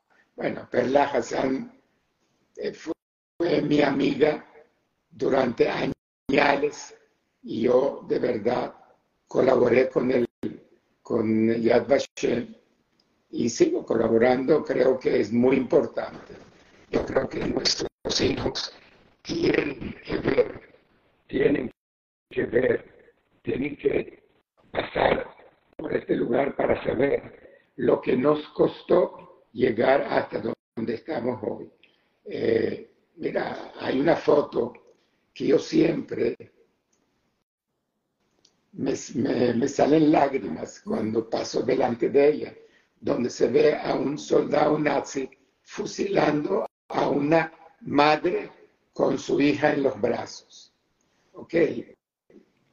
Creo que eso te dice todo, todo lo que pasó allá.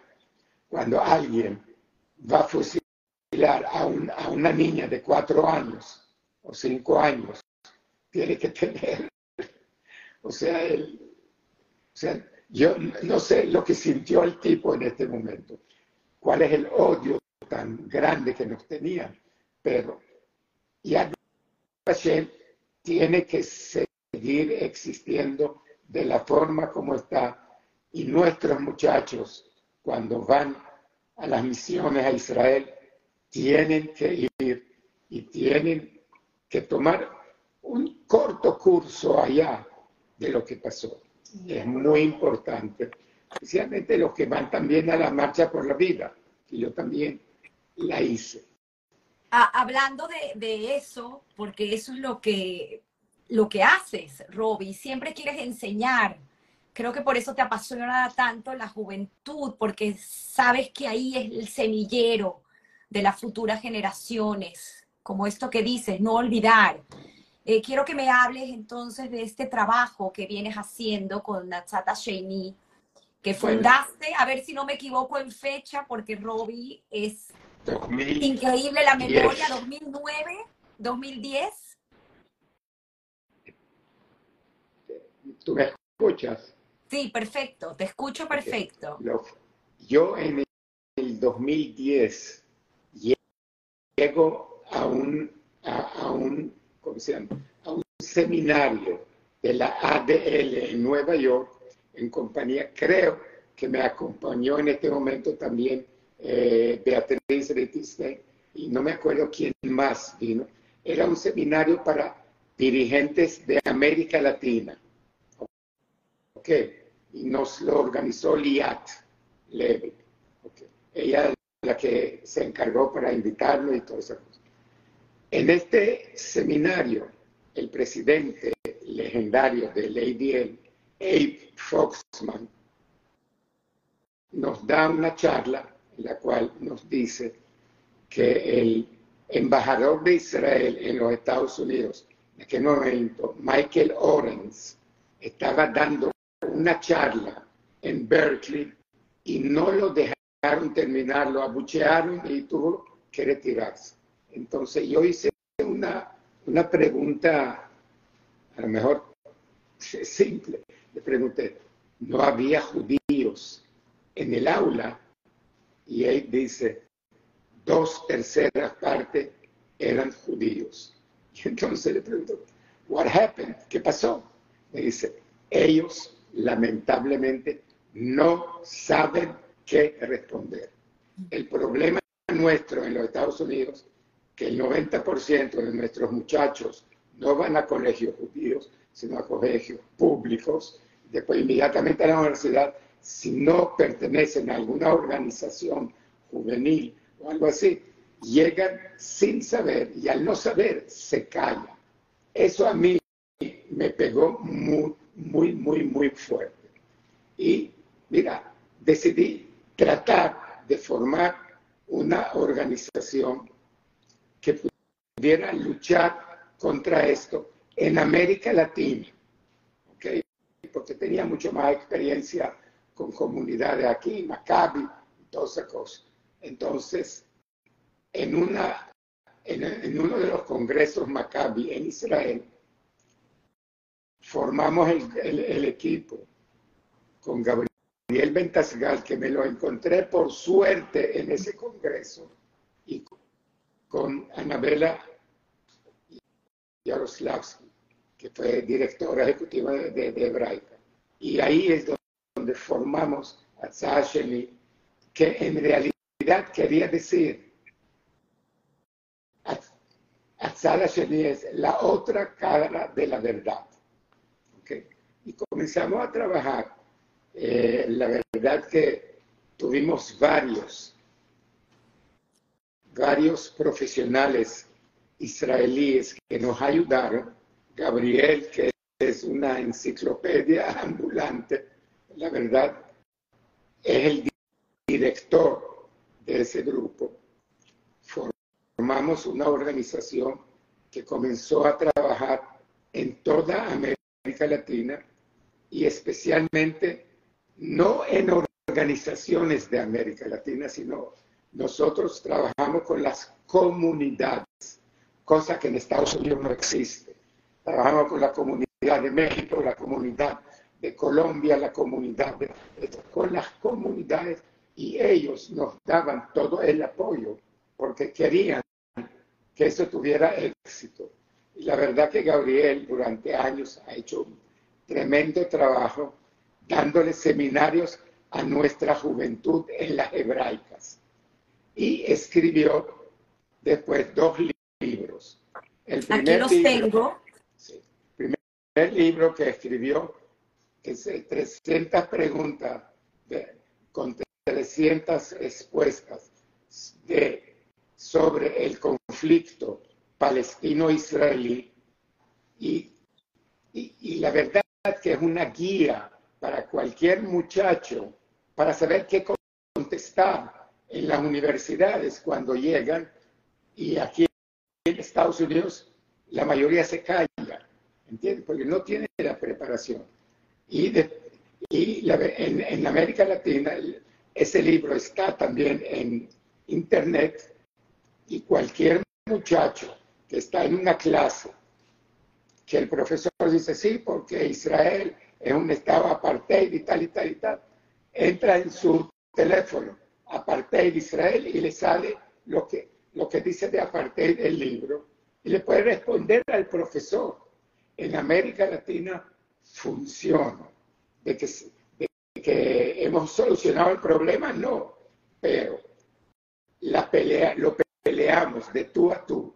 En, en Estados Unidos no me ha sido fácil entrar con las organizaciones norteamericanas.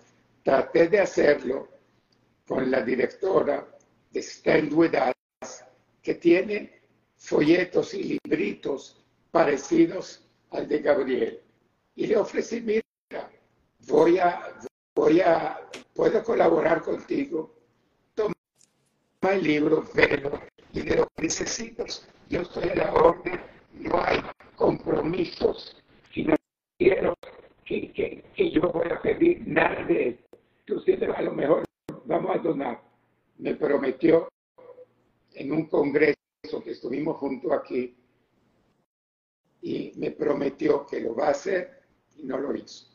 ¿Okay? No quiero acusar toda esa cosa, pero las cosas en Estados Unidos son diferentes. Lamentablemente aquí hay tres, cuatro organizaciones muy poderosas, pero trabajan cada una por su cuenta, no juntos. Y a lo mejor AIPAC por Israel es lo que los une, pero sobre los problemas de las comunidades judías en Estados Unidos están totalmente divididas. Y bueno, eso es lo que hay. Y hay que adaptarse a eso y tratar de ayudar lo mejor. Hoy en día tenemos un problema muchísimo mayor, que es el antisemitismo, que se ha, como se dice en Venezuela, se soltó el moño, que ya no tienen miedo de hablar. Pasaron 75 años y ya, ya están saliendo los antisemitas. No estoy hablando solo de la izquierda antisemita, sino de los antisemitismos convencionales de la derecha, que también están metidos y tenemos un problema a nivel mundial que será mejor que de verdad despertemos, aunque creo que ya despertamos, pero hay que trabajar muy fuerte en contra de esto. Y es ahí donde está este segundo libro, el, ¿no? El otro libro que, que escribió español, por cierto, eh, es importante decirlo, que los Lo tenemos en español y lo tenemos en inglés y cada país en Europa o en, en cualquier lugar lo puede imprimir en su propio idioma. Tiene el permiso, ¿ok? En español, en inglés, en polaco, lo que sea. Las comunidades, si necesitan que el libro les ayude a su juventud y a su comunidad luchar contra el antisemitismo, está a la orden. Hacerlo. Sheni tiene una página web eh, muy explicativa y después de la entrevista voy a poner el link para que la gente que esté interesada, pues obviamente pueda entrar y pueda Tiene tener varios material. tiene varios links y de verdad mucha gente se ha metido y se ha, y se ha educado a través de estos links. Esa es la palabra. Palabra, No educación. es, pero no es suficiente. Nos falta mucho trabajo. Yo seguiré trabajando en esto y apoyando. Tengo, un- tengo varios socios aquí que se llaman Atzala Sheni Miami, liderados por David Bazán, David Vitán, Max Preschel, Beatriz, eh, eh, Daniel Benaí y, y otros.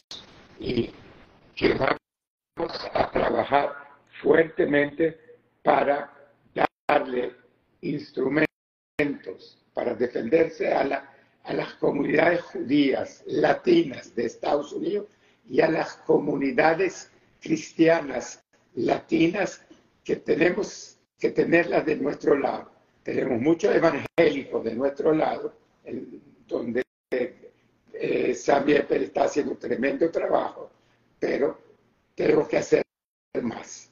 Y Hablando de eso, y era una pregunta que te quería hacer por curiosidad, porque me encontré que tuviste una reunión hace pocos años atrás con un pastor evangélico, John, con, el, con el padre John Hagee. Hagee es un, un pastor evangélico basado en San Antonio de Texas y tiene toda una ciudad con, con, eh, allá. Él tiene como 7, 8 millones de seguidores en Estados Unidos, su iglesia. Pero el trabajo por Israel que hacen ellos, eh, ellos se llaman CUFI, Christians for Israel. ¿ok? Eh, y nosotros colaboramos mucho con ellos, especialmente Sammy Eppel, y hemos ido para allá y tienen, tienen una ciudad en la cual imagínate el tamaño del, del complejo, que tiene dos hoteles Hilton dentro Wow. para gente que viene de todo, el- de todo el mundo a especializarse en, en las cosas evangélicas y en, y en apoyo a Israel. Yo, ese pastor, lo conocí, estuve con él y la verdad que salí muy impresionado. Pero la verdad es que la mayor parte de los, de los evangélicos norteamericanos son nuestros hermanos, son nuestros amigos y nos apoyan y tenemos que cuidar esa alianza.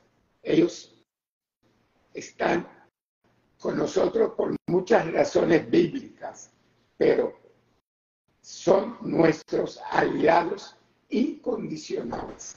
Y eso tenemos siempre que recordar y tenemos que apoyarlos y mira, hacer muchos eventos junto con ellos.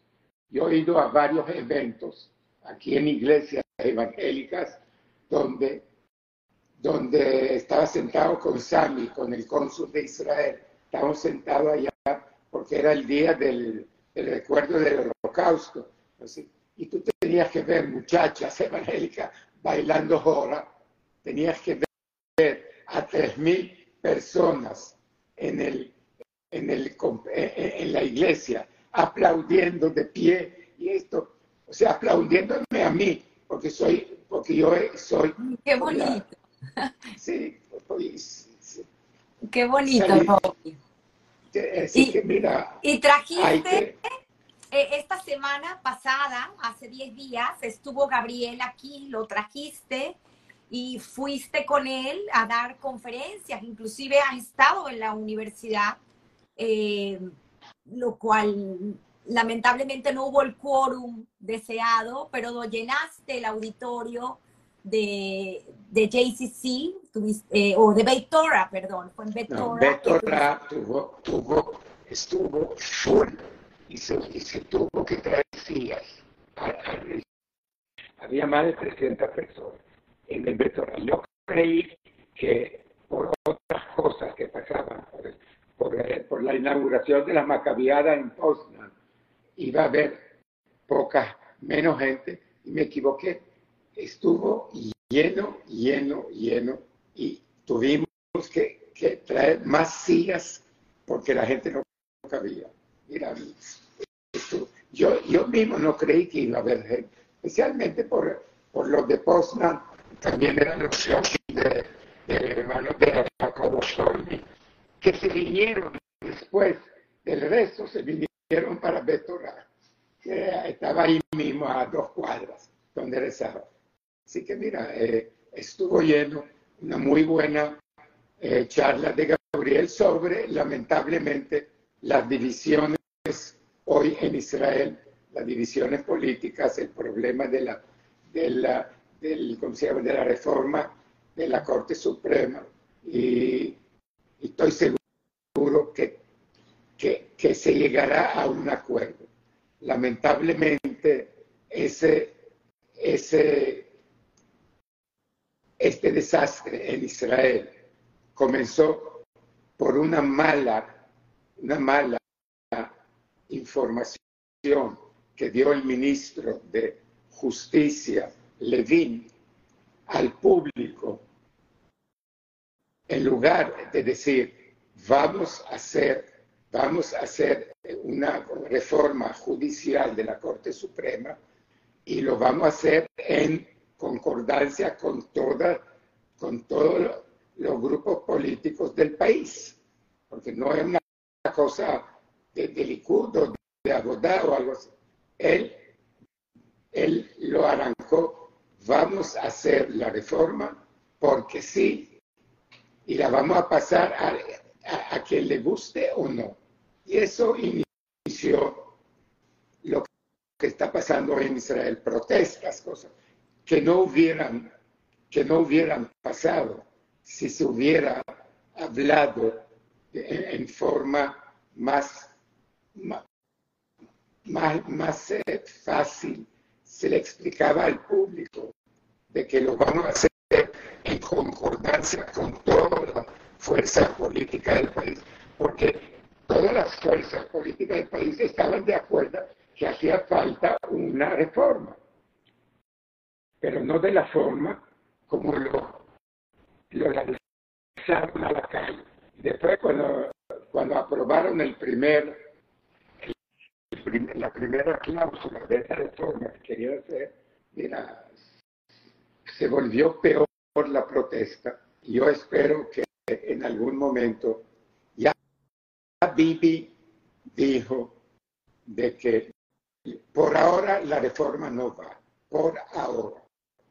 Ojalá lleguen a un consenso entre todos los tres grandes partidos, que son el y el y el y el partido de Benny Gantz, en el cual se, pueda establecer un gobierno de unidad nacional y se pueda sacar a los, a los partidos muy radicales que lamentablemente en este momento tienen, tienen presa a la coalición de gobierno.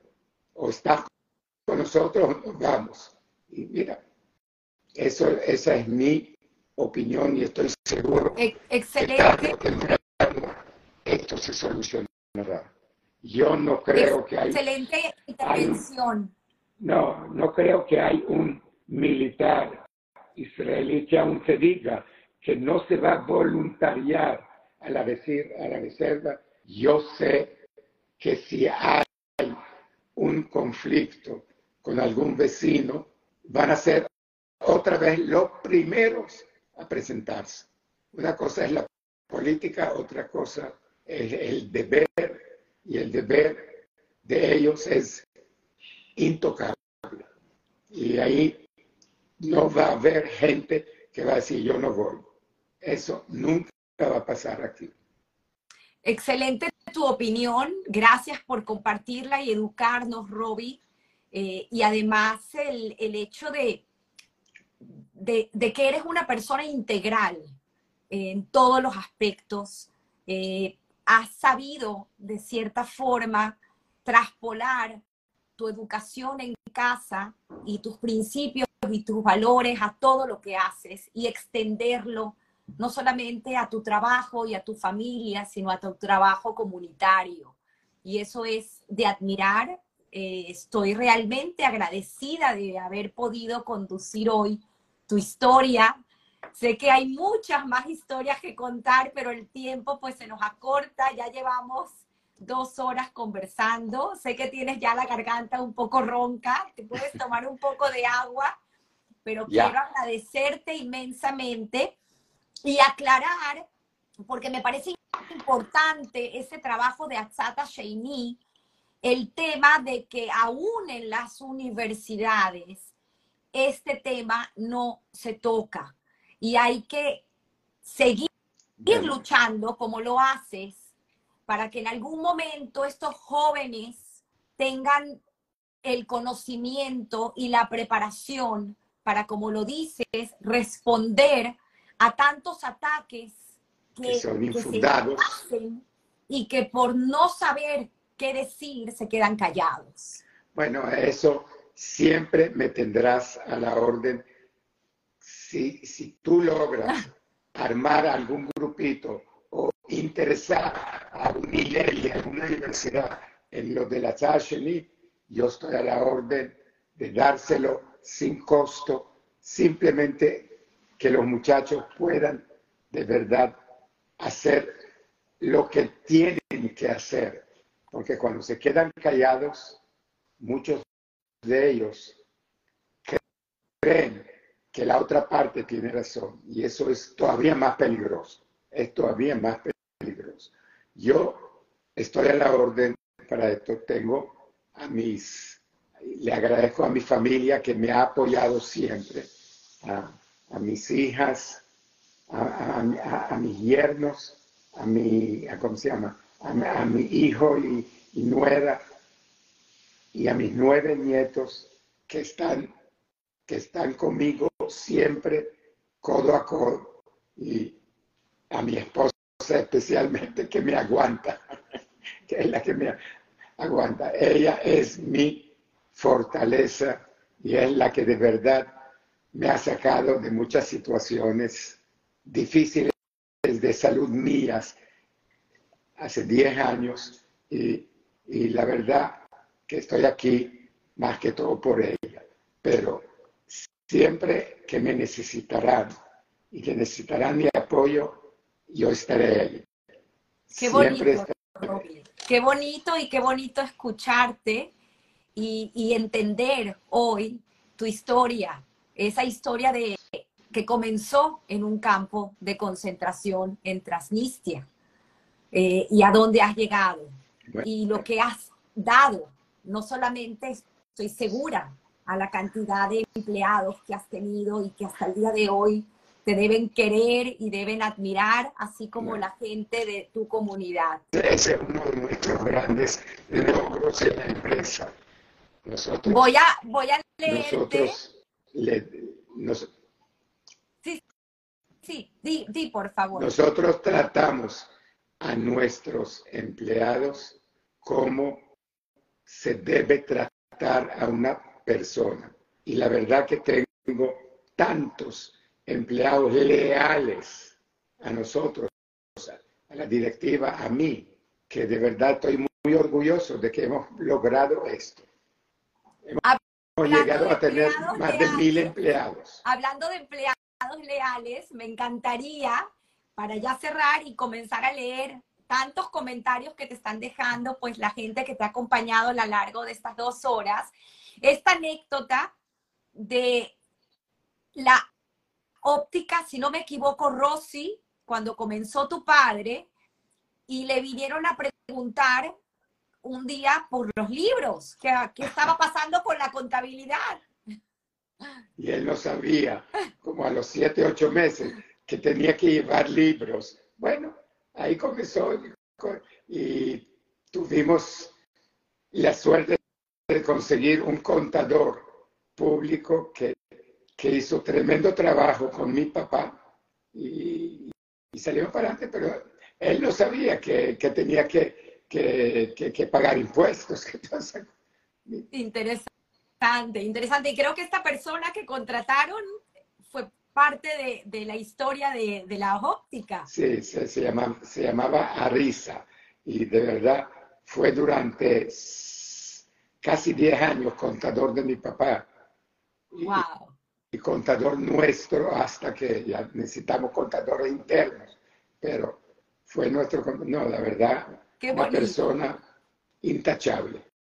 Qué bonitas historias, qué bonitas historias. Gracias, Roby.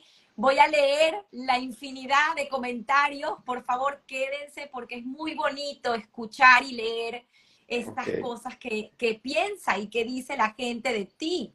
Ruth Levine, excelente entrevista. Gracias, Roby, por extraordinaria labor comunitaria y de esclarecimiento. Eh, Eva Sa- Saúl estuvo en mi junta directiva de la Unión. Así es, y también tenemos su historia que contar. Eva Rinsky, felicitaciones, Roby. Esta es eh, Kosh Mantamara. Dice, excelente entrevista, me encantó ir a Roby, hombre muy humano y espiritual. Cola cabota, Roby. Ella es Tamara Kochman. Gracias, Tamara. Dice Goldstein Rondan. Gracias, Roby. Eh, excelente entrevista. Frida Azra, corazón y alma, Roby. Ignacio Caracas es Ignacio Sternberg. Roby, felicitaciones por la extraordinaria entrevista y por tu historia. Dice Mercedes Calderón, el verdadero éxito es el éxito del alma. Mi madre, Nona Casap, excelente entrevista, bravo. Eh, Inés Shiros te manda aplausos y un abrazo enorme. Bueno, tu hijo, tu querido hijo Ariel, Ariel Croiturescu, es una honra aguantarte. Eh, Pola Cohen Serental, qué belleza el señor Croiturescu, un hombre ejemplar, ejemplo a seguir para futuras generaciones. Eliseo Melamed, 60 años de amistad y tus amigos que te adoran. Perlita Sultán, maravillosa entrevista por parte de los dos. Gracias, qué fascinante.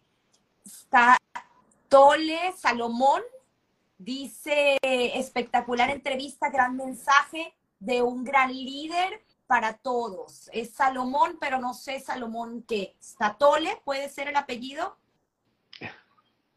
Dice Eliseo Melamed nuevamente que estuvo aquí acompañándote, los hermanos eh, Isaac eh, y eh, Daniel que, Coronado, que te dije que los tuve en el programa, que son de coro, eh, que hoy en día también pues son parte de los que lograron recuperar el cementerio. Te manda también aplausos.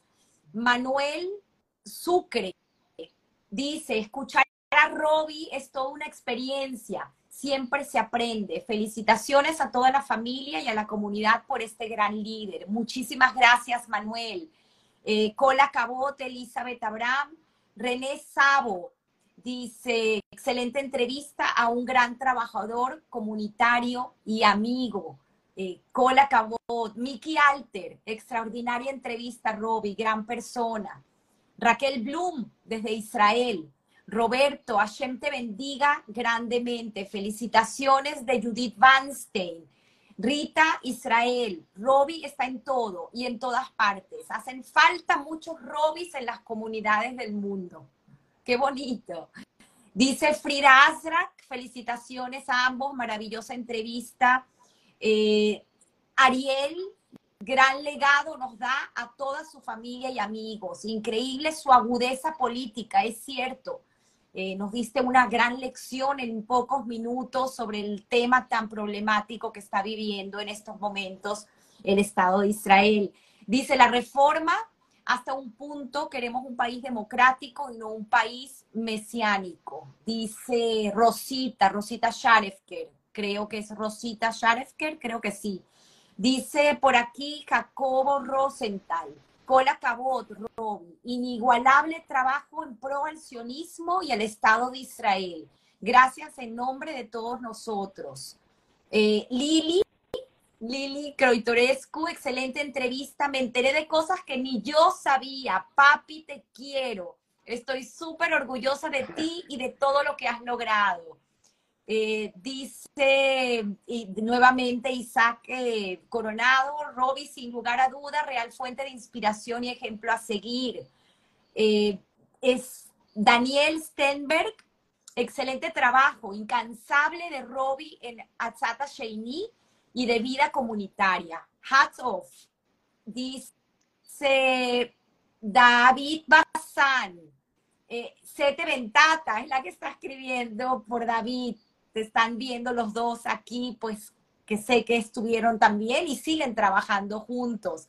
Frida dice, eh, grandes líderes tan queridos y respetados, que dieron tanto. Eh, dice Benjamín Schomstein, nuestro querido Benjamín, nuestros líderes siempre de primera. Dice nuevamente Sete y David, Robbie, fue un gran placer acompañarte en tu trabajo comunitario en Hebraica. Mi respeto y admiración siempre a un trabajador incansable por la comunidad. Dice Yora Katz, qué asombro lograr tantas cosas a favor de otros. Gracias. Eh, dice David Bazán otra vez, gracias Robbie por tu pasión, por mejorar la vida judía, no solo en Venezuela, sino para el mundo. Eres un honor, es un honor saber haber compartido contigo en varias oportunidades. Cola Cabot. Sigo leyendo, voy para arriba. Eh, dice Ariel que el bar mitzvah de Isaac, su nieto, quien hoy nos colaboró para que esta conexión fuese posible, fue en la sinagoga de Yad Vashem.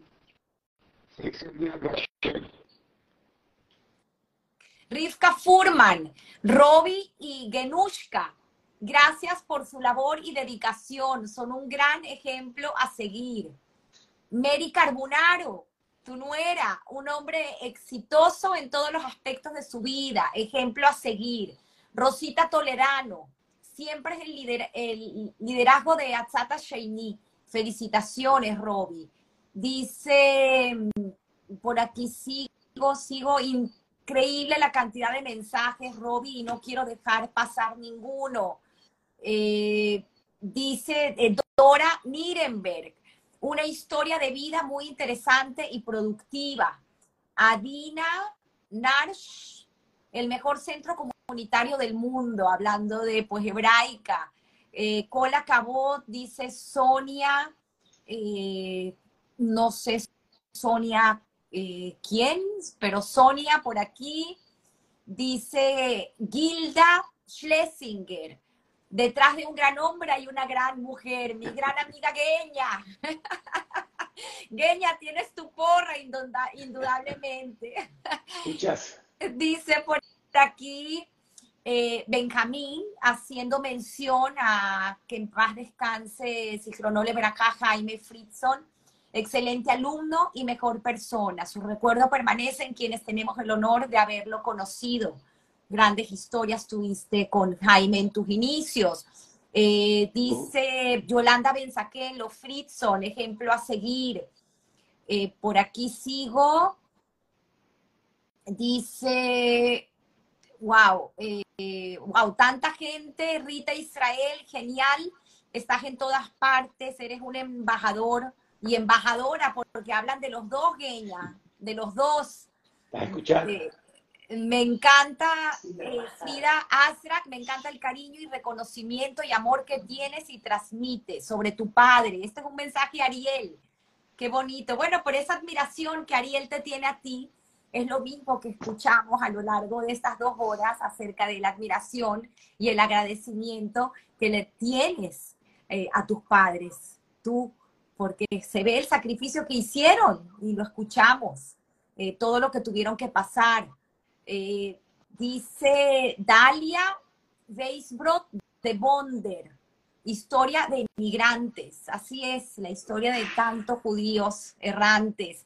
Dice, ah, gracias Ariel, porque casi me olvido de contarlo, eh, la pasión de uno de los hobbies y una de tus pasiones es el volar aviones. Cosa que hiciste por casi 10 años cuando lograste obtener tu certificación en 1982. Así es. Wow, wow, increíble. Gracias, Ariel, por recordarme. Y bueno, aquí eh, siguen entrando mensajes.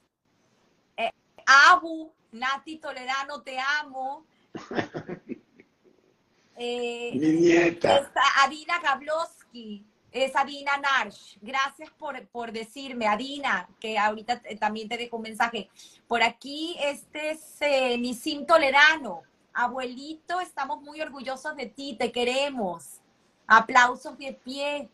Bueno, aquí tienes Irene, Irene Presner, que estuvo también escuchándote eh, desde el inicio y que mencionaste pues el gran trabajo que hiciste con, con su querido y recordado esposo. Standing Ovation, Corazón de Oro, Saúl Levín, extraordinario e incansa,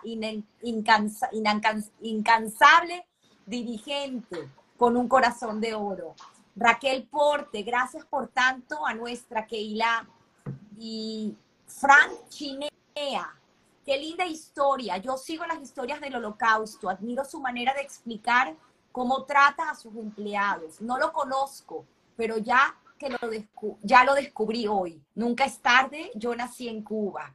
¡Wow! Gracias, gracias. Qué bonito escuchar y leer estos mensajes. Vivian Barcilay, un placer verte y escucharte. Sara Serfati Garzón, interesante entrevista. Tamara Misrael Jai, Ruth Levine, excelente entrevista. Gracias, Robbie por tu extraordinaria labor comunitaria. Y así hay miles y miles de mensajes. Roby, por favor, quiero dejarte estos minutos para que te despidas de tu audiencia y nuevamente agradecerte por estas más de dos horas que conversamos contigo y despedir el programa con mi acostumbrada frase diciendo que todos tenemos una historia que contar. Roby, por favor. Bueno, Muchas gracias por la oportunidad que me diste para poder contar algunas de las historias que me han sucedido durante estos 80 años de vida y eh, transmitirles, señores, Israel necesita nuestro apoyo, el pueblo judío necesita nuestro apoyo, vienen tiempos no muy fáciles y todos tenemos que estar unidos, olvidándonos de, de, qué partido estamos, somos demócratas o republicanos. Nosotros tenemos que defender lo nuestro porque es el único lugar en la tierra que es nuestro. Ok, entonces le agradezco a todos por escucharme. Eh, la verdad que estoy muy emocionado, hasta me han salido lágrimas. Y, y a ti, Tamara, de verdad que me hayas llevado a una entrevista que yo mismo me emocioné. Me salgo muy emocionado muy, muy, eh, eh, eh, estoy muy dándote todas las gracias por darme esa oportunidad y sigue así, Tamara, porque estás haciendo tremendo trabajo. Ya mira, ya, ya casi estás en la Sasheni. ya me están reclutando. Gracias, Robin. Gracias. Muchas gracias a todos por escucharme. Gracias. Lamento, Aquí entró. Lamento no, hablar más porque estoy un poco emocionado. Qué bonito, qué bonito. Seguir Rebeca te manda abrazos. Maxim Weitzman, felicidades por una vida de mucho propósito y esfuerzo. Aquí a Carlos Trumer, emocionado está Ariel, que lo tengo aquí al lado. ¡Wow! ¡Qué bonito! Bueno, disfruta tu domingo en familia, disfruta las llamadas que seguro recibirás y gracias en nombre de toda una comunidad por todo lo que has dado junto con Geña, que sé que la tienes al lado, eh, para darnos, así como le diste tanto a tu familia, dar, darle igualmente a esa comunidad y sigues trabajando. Gracias y en nombre de la familia de Ópticas Caroni, pues obviamente gracias por contar esta historia tan interesante. Gracias. Abrazos de pie. Chao. Bye bye. bye. Chao, pues.